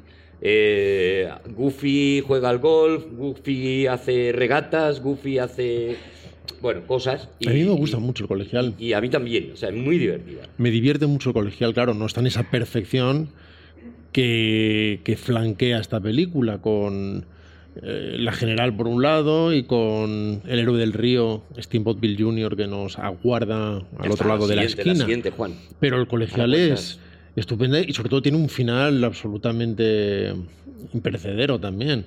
Eh, cuando este personaje que no está muy dotado para el deporte en teoría, y esa es una de las razones por las que no destaca frente a los grandes deportistas, que es lo que ha nutrido gran parte de las comedias de universidad a lo largo de las décadas y que de una forma distinta repite aquello que vemos constantemente en sus luchas y rivalidades por el amor femenino con, con géneros más dotados que él, deviene finalmente en una exhibición deportiva, cuando huyendo acaba corriendo más eh, rápido que nadie, saltando más alto que nadie, haciendo ejercicios de pértiga, que para empezar demostraban que era un auténtico atleta, era un superdotado físico. Y cuando vemos esa enorme huida, esa gran exhibición en la que se combinan 15 deportes diferentes a toda velocidad, adelantando a todos, eso es uno de los ¿Sabéis grandes que la- la- hitos de su carrera. La pértiga es uno de los tres, de, de los tres deportes más difíciles de, de- La técnica de la, te- de la pértiga, Sí. con el tenis y el golf, son las cosas más difíciles de, de aprender. La técnica. de- y él lo, él lo hace fantástico, lo hace, sí, sí. Sí, sí. Sí, sí, lo hace y- fenomenal, lo hace. ¿Os acordáis, de, partidista, sí, sí. ¿Os acordáis de aquella película de Disney, de esas que te gustan a ti, Arturo, de la época de los... Es de los 70, ¿no? Cuando Viene empezó- ofensa. No, no, no, no, no, Ah, no, no. no. De verdad que no, ¿eh? Parece que quiere Quiere ofender. ofender un poco. Era- quiere avergonzar a mi amigo Arturo. Alguien quiere avergonzarle con un Viene gusto. cargadito con un arma. Venga, dispara. Es un chaval rubio que está en la selva, le salva la vida a uno que resulta ser agente deportivo, se lo lleva a las Olimpiadas y Ah, sí, buenísima. No me acuerdo cómo se llama. Buenísima, no me acuerdo. Buenísima. Y la... A mí me, Hay, hay monos en la selva, claro. me flipaba esa película de niño. Y termina la película repitiendo el gag de Buster Keaton porque hace todos los deportes al mismo tiempo y gana todas las medallas. Cuando llegaba tarde a la carrera pero la gana, tira la jabalina, después el lanzamiento de martillo... Buenísima, que estamos hablando de una obra maestra, esa película, que no recuerdo el título, pero es que es muy buena, de ¿La, has visto o no? No me acuerdo bien. Me ha parecido, pero es que le he visto tan emocionado contándolo que no quería. Vamos con el héroe del río ya, que aquí vamos a estar un, vamos a echar un rato, ¿no? ¿No será adelantarnos mucho? No, es la que toca ahora. El héroe del río, que es para que la gente se ubique aquella de que cae la fachada delante de y Que de repite los gags, este chico repite hay los una gags, ventana y repite. entonces pum Repite eh, gags, ¿eh? repite. Repite mucho con, con, tele, con locomotoras, o sea, con trenes y con fachadas. Lo repite. Los, le, lo repite. le gustan, le Le gusta, le le gusta. gustan. A mí me impresiona A mí mucho me esta vuelve película. loco. Es una de estas películas de destrucción total que después copiarían, copiarían los dibujos animados en gran medida con esta anarquía destructora de la Warner y que tiene mucho que ver con lo que trató de remedar Spielberg en su 1941. Mm. Una de estas loquísimas comedias que después tendrían que ver con El mundo está loco, loco, loco, La gran carrera del siglo, funcionando mucho mejor en este caso, en el que la ceremonia de destrucción no tiene fin, es complejísima, tienen que hacer decorados enormes que se volatilizan delante de tus ojos y generalmente con Buster Keaton involucrado y en medio, pero que además es perfecta narrativamente, no es simplemente una sucesión de cosas, tal y como nos decía Juan antes, lo que habían planificado es una gran inundación, hacerlo todo en torno, en fin, es prácticamente una película catástrofe, pero una comedia catástrofe. No es tiburón, ni es eh, aeropuerto, ni es el coloso en llamas, sino una comedia. Y, les dio miedo hacer una inundación, no por, su, no, no por el dinero, porque de hecho ya estaba todo invertido, ya habían eh, en volúmenes de superproducción, por supuesto, pero cuando alguien se asustó y dijo que tal vez las víctimas de los damnificados en inundaciones podrían generar mala publicidad en torno a la película, decidieron sustituirlo por un tornado, que tal y como nos dice Juan, resulta que generaba más muertes anualmente que la inundación, pero nadie lo sabía. Sin, Pero- ni- sin intención de ser maximalista, voy a serlo. eh, cuando tú huyes de un lobo, acabas cayendo en las fauces de un león. O sea, cuando tú visualizas ese tipo de. O sea, siempre sale mal. Eso de voy a intentar no ofender a alguien, el resultado siempre es horrible.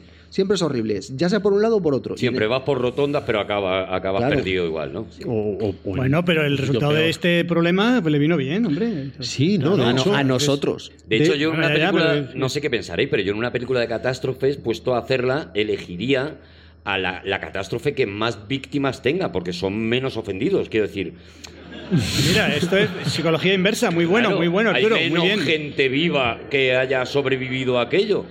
No sé, Claro. vamos, a mí es la- se me tiene ocurre. sentido. Y más parientes ofendidos por otro lado. Pero que te diga a Rodrigo Arturo, que te diga Arturo, que, Bueno, Arturo, yo, si quieres, que venga, te yo. diga Rodrigo lo difícil que es romper tantas cosas en tan poco tiempo Es con tan tan poco difícil, dinero. Es muy difícil, Rodrigo, romper tantas cosas en tan poco tiempo. Lo difícil es hacerlas. Me dice que lo difícil es hacerlas, Juan. ¿Quieres que eso lo diga yo? Por favor. Dice, Esa es una lección dice Arturo todos. que le ha dicho Rodrigo que lo difícil es eh, hacerlas. Hacerlas. no quiero que haya un error, ¿vale? Dale las gracias de mi parte. Eh, gracias Arturo, dale gracias a Rodrigo. Gracias, me da Rodrigo, digo, Juan, las gracias de parte de Javi. Dile por favor a Juan y a Javi que es una lección para todos. Cómo algo puede llevar una semana a hacerse y se destroza sin embargo en 30 segundos. Y la comida, que a lo mejor estás dos horas cocinando y se lo comen en 10 Pero minutos. que no lo he repetido yo, Javi. Ah, no, no, es- perdona, O jugamos o no jugamos. perdona, perdona. Break lo que lleva a limpiar y lo Perdona, rápido que perdona. lo ensucia. Perdona, perdona, perdón, perdón, perdón.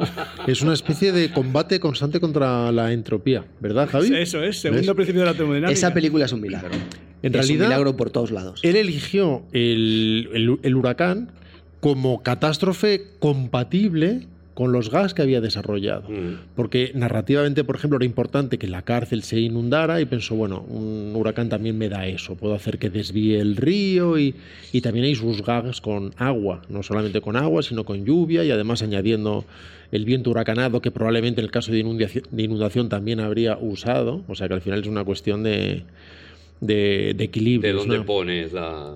Efectivamente, es una cuestión de balance.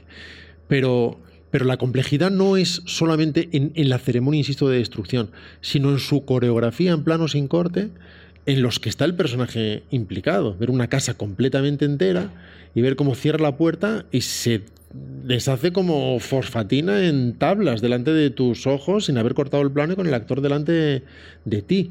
O como una casa puede salir volando o puede aterrizar a los pies de mm, Buster Keaton una vez más sin cortar el plano. Constantemente estás visualizando una enorme grúa fuera de cuadro porque a veces en grandes planos generales ves a Buster Keaton volar. Él, él contaba, claro, no, no sé qué grado de verosimilitud tiene esto, si él, si lo vivió así o, o sucedió de verdad. En fin, son estas cosas que pasaban en los años 20 y que por alguna razón ya no pasan después y uno no sabe si es que las leyes del clima o, o de la física han cambiado y antes las cosas son posibles o es que antes se exageraba más. Pero él habla de que en un momento de su vida, una de las experiencias que tuvo es que un tornado lo arrebató del suelo y lo devolvió sano y salvo a una milla de distancia. Suena al mago de Oz, no da la impresión de que tal cosa sea posible. Una milla. Bueno, allí miden en millas, puede ser.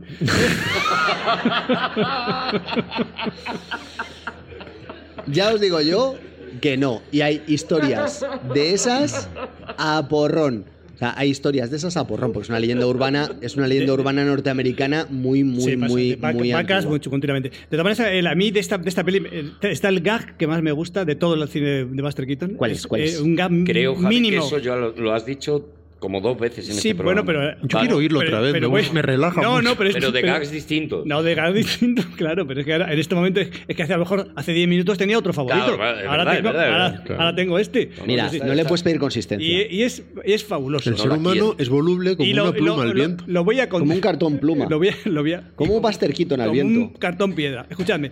Y, y lo, lo voy a rememorar y seguro que, os va a fa- que lo, lo vais a recordar y os va a fascinar. Es aquel, cuando llega el, el héroe del río, es una catarsis de un personaje que es un alfeñique, Buster Keaton, ¿vale? Y entonces llega al, pue- al, al puerto donde está el barco de su padre, que es el que va, va a salvar la, el Un negocio hombre rudo y- Un hombre rudo y, y de- y- Rústico. Y tremendo. Y está, el hijo y- le ha salido un pie es, tierno. es- viene de la universidad, es un alfeñique y tal. Y entonces están dos personas, el, el padre con un amigo, Y además pijo, viste como un mamarracho, como viste, un moderno. para él es, es avergüenza del hijo. Entonces llega, llega, al, llega al, al- están buscándose porque tiene un, no, no recuerdo un- algo, una flor o no sé, en fin, algo para que, porque no se conocían, hacía años que no se veían. Bueno, y entonces llega, llega eh, Buster Keaton y entonces ve a los dos y ahí está su padre, pero no sabe cuál es su padre. Entonces se acerca al otro, al amigo, y le, y le dice, padre. Y dice, no, no, no, no, es este, no me jodas. A mí, aparte, me parece tan fascinante, tan fascinante. Y dice, no, no, quita, quita, tu padre, este. Bueno, Ah, es que- ¿Ahora nos parece Ah. gracioso gente buscando a su padre? Eh, sí, de A lo, siempre. a lo mejor hay que Vivimos de eso, Juan. De siempre. a lo mejor hay que medir un poco para no ofender a nadie.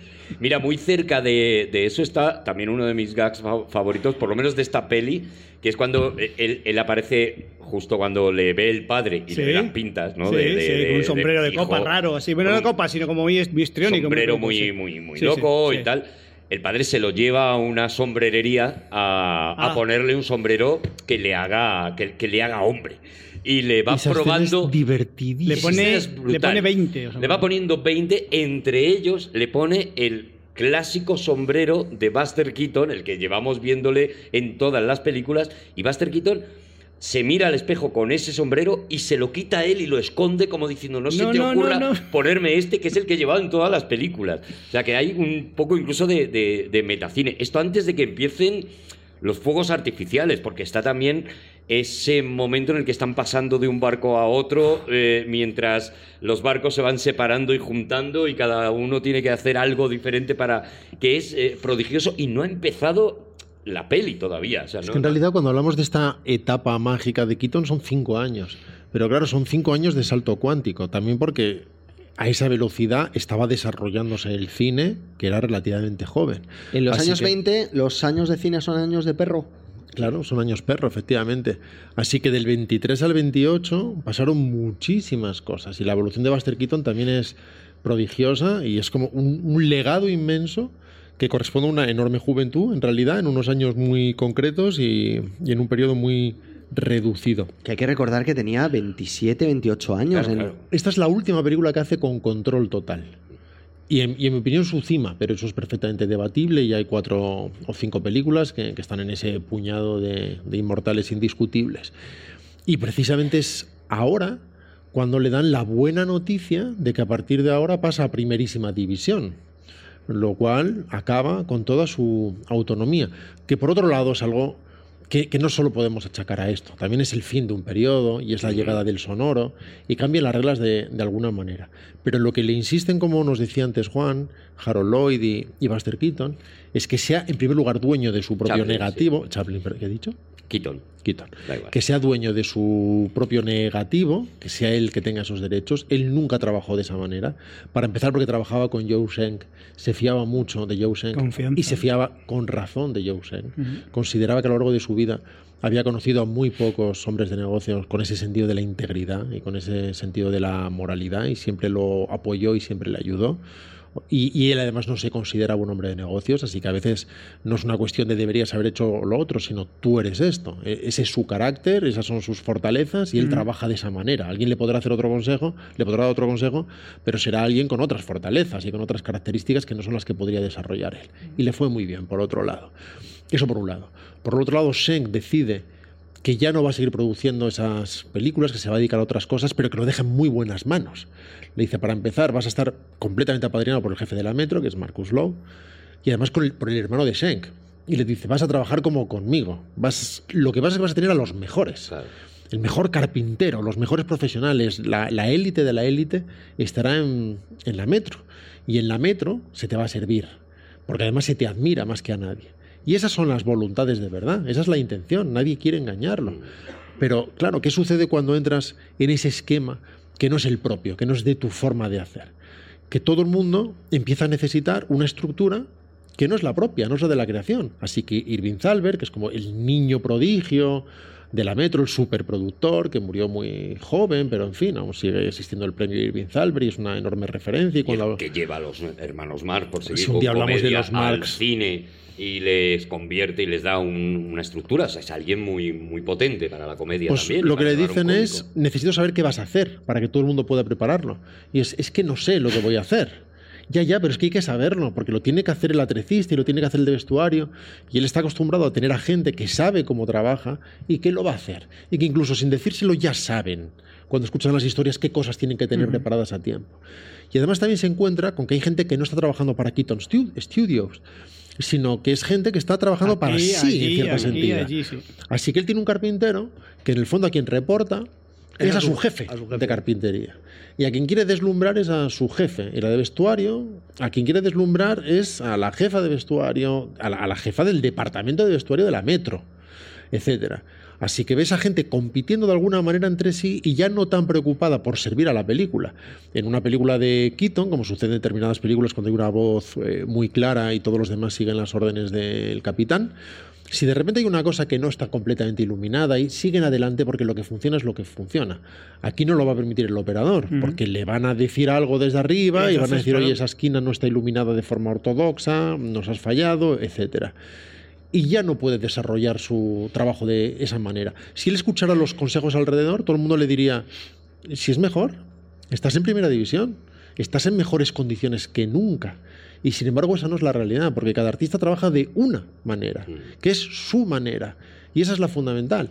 No compite con otras maneras, no es mejor que otras maneras, es su manera, es la que funciona para él. Y su forma de crear tiene que ver con ese control absoluto y con esa anarquía ordenada que era imposible en los estudios. Por, por añadir. Uy, perdona, Javi, no, no. disculpe, no, por favor. No, por Javier decir simplemente que, que ese ascenso, ese ascenso, también hablo, de- hablo, hablo yo por mi carrera, claro. Ese ascenso no te beneficia. Te puede beneficiar, o, o sí o no. Quiero decir que el hecho. el, el cárcel de oro, El propio ascenso ese te puede perjudicar mucho, porque ya tienes que, tienes, mm, tienes que dar. mm, hay mucha gente que te pide explicaciones. Cuando, eh, cuando tú eres autónomo. Bueno, Javi, eh, eh, bueno, sí, cuenta lo que te dé la gana, pero tú nos has contado a nosotros muchas veces como en el momento en que entra la televisión y entra Sí. el dinero, alguien te Claro, dice... te coartan. Faemino no, y cansado, pero yo tengo que saber lo que vais a decir, porque que necesito ser un tiro de y- cámara, y- porque necesito... Y tengo que ir de una manera determinada y decir, no, es que nosotros estamos, nosotros improvisamos y salimos y tenemos una idea así como cogida con pinzas y sobre eso, al estar así, sobre eso improvisamos. Pero claro, de pronto dicen, no, no, esto tiene una estructura muy férrea que tienes que. Y entonces, claro, te hundes. Te, te- Y esto te es lo que hace que vosotros os, dices- mm, no, deis no, un paso atrás en la vámonos, tele. vámonos de aquí, vámonos de aquí, vámonos de aquí, vámonos de aquí, porque es- efectivamente es un ascenso, sobre todo, y te vas a flipar, Juan, en pasta. O sea, yo- mucho dinero, mucho dinero, mucho dinero, pero dije, y yo renuncié a ese dinero, Dios Es mío. que ¿por lo qué? hizo el tío. Luego va ¿Por, de, por qué? luego Sí va que del tío sí. Gilito, pero Sí que tenías que estar mal. se lo podía Claro, pero, estar llevando pero acaban con la creatividad de alguien. Y Pero- decirle, pero este otro lo está haciendo así y le está Ya, yendo pero muy bien. ya, sí, a él sí, sí. claro, hay a gente él que le eso funciona es, eso. sí. El ejemplo del característico de todo lo que ha dicho Rodrigo antes, que resume por qué la carrera de Quito se fue a la mierda, sumado a su, Al garete, al garete. su alcoholismo y su divorcio y que no estaba en su mejor momento Al sumidero, mental, a la cloaca. es el hecho de que eh, hemos contado cómo escribían, que es de ninguna forma. Decir, ¿dónde vamos? ¿Para allá? Pues venga, a disfrutar el camino. Antes de que saliese el cameraman, estuvieron trabajando 22, 22 guionistas en esa película. 22. Y todos de, o sea, no, no de primera división. Era gente que cobraba barbaridades. O sea, eran los mejores. La, la Metro le puso, efectivamente, le puso un montón de gente. Decir, toma, vas a ser el número uno, vas a ser el mejor. La película salió muy bien económicamente, pero el guion que habían escrito, que finalmente se acabó no rodando por circunstancias, no era bueno y a él no le gustaba. O sea, él miraba este. Y volvieron a improvisar cosas. Les Pero- ponían a rodar en Nueva York, pero en Nueva York se congregaban multitudes y decían, no, no, vamos a hacerlo como siempre. Nos vamos a Los Ángeles, hacemos el planito aquí, ya se nos ocurrirá algo. Y así es como sucedió, claro. En esa película que se medio escaparon, a Javi le gusta mucho, el me cameraman. gusta, sí. A mí me gusta menos, yo la, la veo como más adocenada, más, más cuadrada, Mm. Eh, menos fluida, menos cuadrado, divertida, con cuadrado. grandes momentos. Cuadrado. Cuadrados son los fotogramas siempre. ¿no? Pero el, pero por favor, pero el final que tiene es el mejor final de toda la, de toda la filmografía de Buster Keaton. Y con mono. Y hay mono, y hay pero no es que haya mono, mono. sino que al final es el, es, es el cine, es la película a quien le salva. Le podremos poner Pues al los final pelos la- que el- queramos, pero había Ar- un mono. y, el, y el plano que le salva la vida, que le salva su, su- la relación con la chica, es un plano que, le ha, que ha rodado un mono. Esto también es, muy, esto también es maravilloso. Claro. y además está trabajando con un director de confianza de los suyos, con Ete Arsiwi, si, si nadie trata de acabar con él. Mm, mm. Si el verdadero problema es que de repente está rodeado de 40 tíos que quieren hacer, claro. quieren decirle cómo se hace una película de Buster Keaton. Ese es el tema. 40 personas convencidas de que saben hacer una película de Buster Keaton mejor que Buster Keaton. Y que están convencidos de que lo único que les faltaba, que le faltaba a Buster Keaton a lo largo de su carrera era ellos. Y por fin han llegado para completar el, el puzzle y llegar a la perfección total. Y- Pero en fin, fue la- el descenso inevitable. Ojo, un descenso, como decía Javi, o sea, un descenso de oro, porque el Pasta. cameraman hace mucho dinero. Pobre Tenorio, que es la que hace inmediatamente después, también hace mucho dinero, pero él cada vez, cada vez está menos. en Pierde el control. películas, Ya claro. no son sus estudios, Claro. él ya no es el volante principal y único, y él siente que creativamente la- las cosas se les escapan, Mm. rodeado de gente que le están diciendo lo feliz que tiene que ser y lo equivocado que está. Le prohíben las acrobacias, algo, algo- me quiero recordar, ¿no? Que le prohíben que haga esos Claro, alardes por- que claro, hacía porque hasta los ahora. seguros ya no le, son- le claro. prohíben que haga, o sea, hace, aún hace cosas, lógicamente, pero ya no, ya no hace barbaridades. Es ya que no- si antes se rompía el cuello era un problema suyo, pero ahora es un problema del estudio. El, el estudio tiene que cubrir aquello, con lo cual déjate de acrobacias y lo que puedas te lo hace un doble. Y, Y de que- hecho es rápido, porque el comparsa, bueno, esta película se llama de mil, de mil maneras. Sí. eh, Po- Pobre Tenorio, dices. No, Ah. hablo de la de marido. Bueno, no, es Marriage, no, no sé, no, eh, se, ya- se ha llamado de, de diferentes maneras, que es del 29. Es de alguna manera la que se considera la última película que tiene forma de película de Buster Keaton. Sí. Fijaos ya de qué estamos hablando. Que ya tiene la composición también con Sedgwick, que tiene ya composición de película de Buster Keaton. También sucede que sobreviene el, El el sonoro. Ah, no, no, no, son- Ah, no son- no no solo el sonoros son tres años el antes. sonoro. Eso acaba con Lloyd. También, claro. Sin embargo, Chaplin sí que se, Se apunta, adapta sí, sí. y consigue cambiar su lenguaje y empezar a hacer cosas y a explorarlo. Y en el caso de Quito no funciona de esa manera, también porque ya no es motor.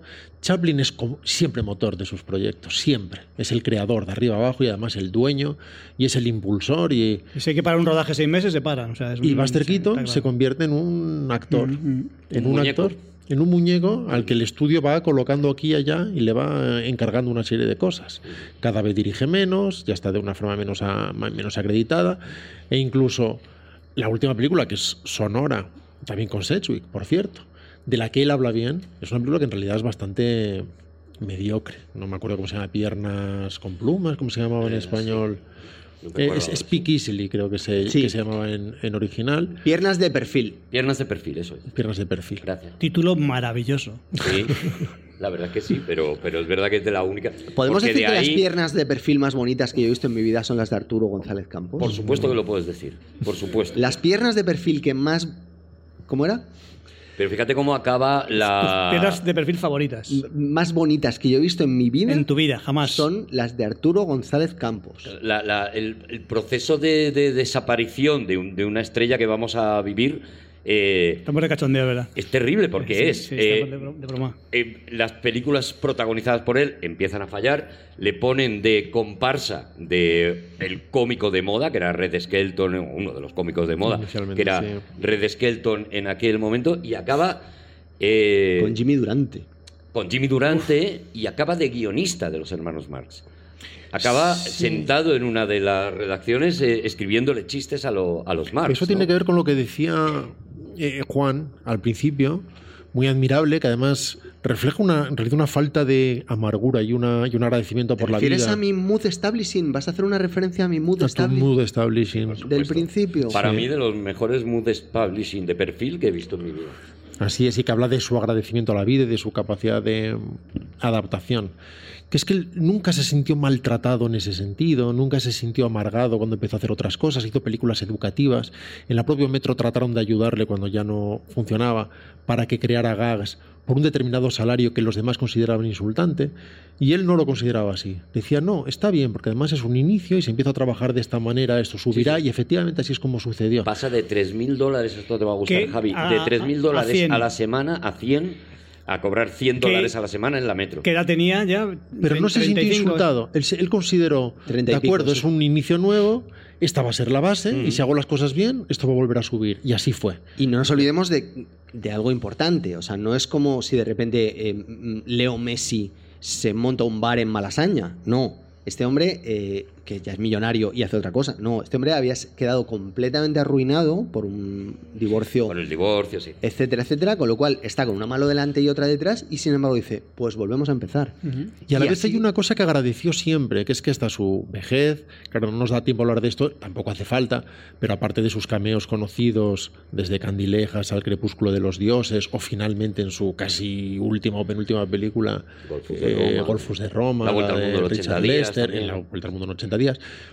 Hizo películas educativas, hizo apariciones episódicas, trabajó en musicales, en publicidad, hizo mucha publicidad, pero trabajó sin parar. Y él se sentía afortunadísimo de eso, porque curiosamente él consideraba que, eh, que Lloyd y, Ki- y- y Chaplin se habían aislado en gran medida.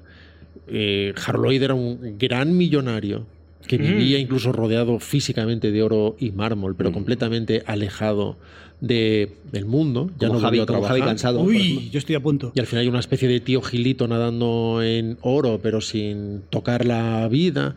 Y de alguna manera Chaplin acabó mucho más amargado, es cierto, también con una enorme fortuna, pero casi huido, aislado en Suiza, eh, con su familia, pensando en determinados retornos que no se producían, o con una fase final cinematográfica que no es la más florida de su carrera.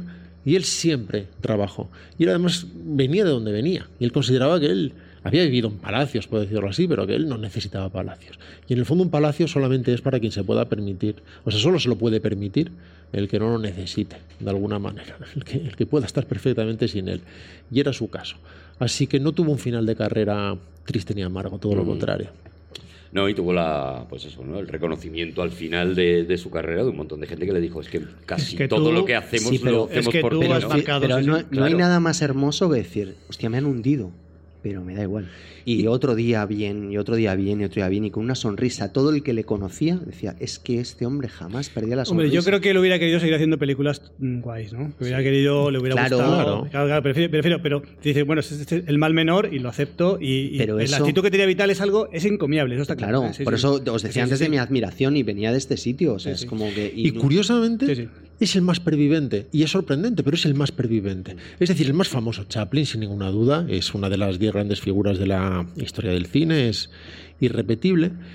Pero si hablamos de influencia, si hablamos de influencia en cineastas, en directores, en actores, incluso influencias tonales que alimentan ahora mismo y que tiñen decisiones actuales, también porque sus decisiones se han revelado muy modernas por esas cosas que no competen a nadie y simplemente suceden, mientras que las de Chaplin, salvo en lo puramente cómico, están algo más desactualizadas por sentimentales y por en ocasiones sensibleras, que es algo que el tiempo ya no perdona tanto, es Buster Keaton y es una figura absolutamente reverenciada y son generaciones las que rinden tributo a su figura.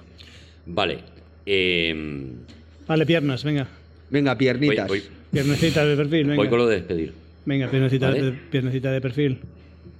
Se acaba aquí una cosa que nos sigue pareciendo un milagro y es otra temporada más que nos hemos cascado de Todopoderosos. Gracias. Ojalá, ojalá ya otra. al espacio Fundación Yo necesito- Telefónica necesito gracias a 94 estas meses. Arturo, personas necesito- que estáis necesito para vivir esto. en Desde- que has escrito el libro, Juan, eh. Arturo, estás blando, blando, blando. Gracias, yo estoy de con- verdad. Arturo, necesito para vivir ¿Te esto, refieres a. El, por blando te refieres a Tengo Arturo, tres, ¿no? tengo Prefiero tres, a Arturo, tengo tres- sí. Arturo, tengo tres Pero es hijos. bonito. Arturo, Es tengo, como que se ha comido un gatito. tengo tres algo. Hijos, Arturo, tengo tres hijos. tres Se ha comido tengo. más de un gato. ¿eh? Arturo, tres hijos tengo. ¡Nos vamos, señores! Muchísimas gracias por estar aquí. Pero que la gente que nos ayuda con el alto de signos ha estado con nosotros. ¡Rodrigo Cortés! ¡Javier Cansado! ¡El epítome de la risa, Juan Gómez Jurado! ¡Y Arturo González Campos! ¡Es que siempre lo consigo, gracias! A veces solo, a veces no. A veces pongo reservado el derecho de admisión.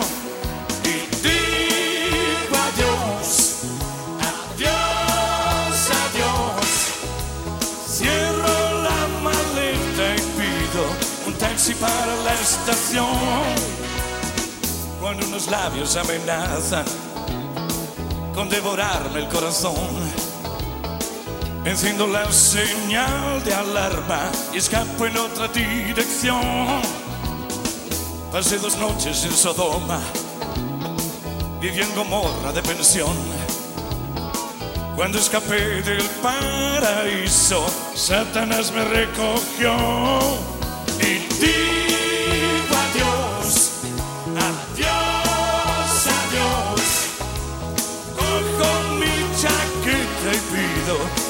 taxi para la estación. Digo adiós, adiós, adiós. Cojo mi sombrero y pido un taxi para la estación.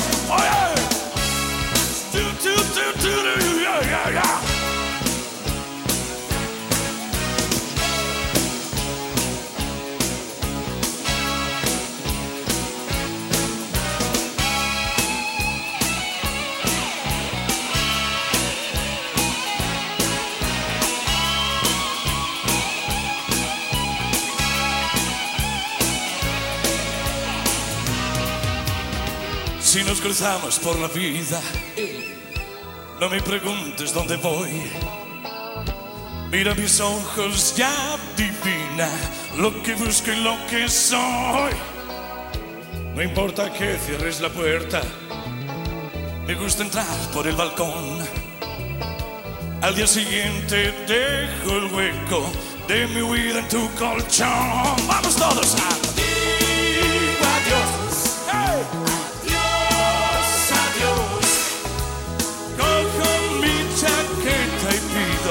taxi para la estación. Otra vez.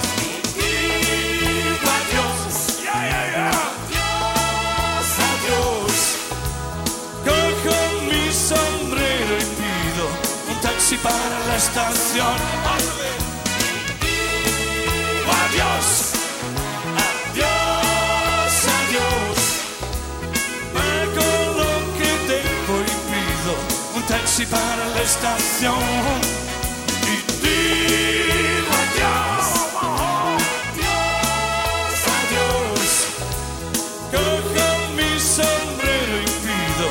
Taxi para la estación. El maravilloso Javier Gurruchaga.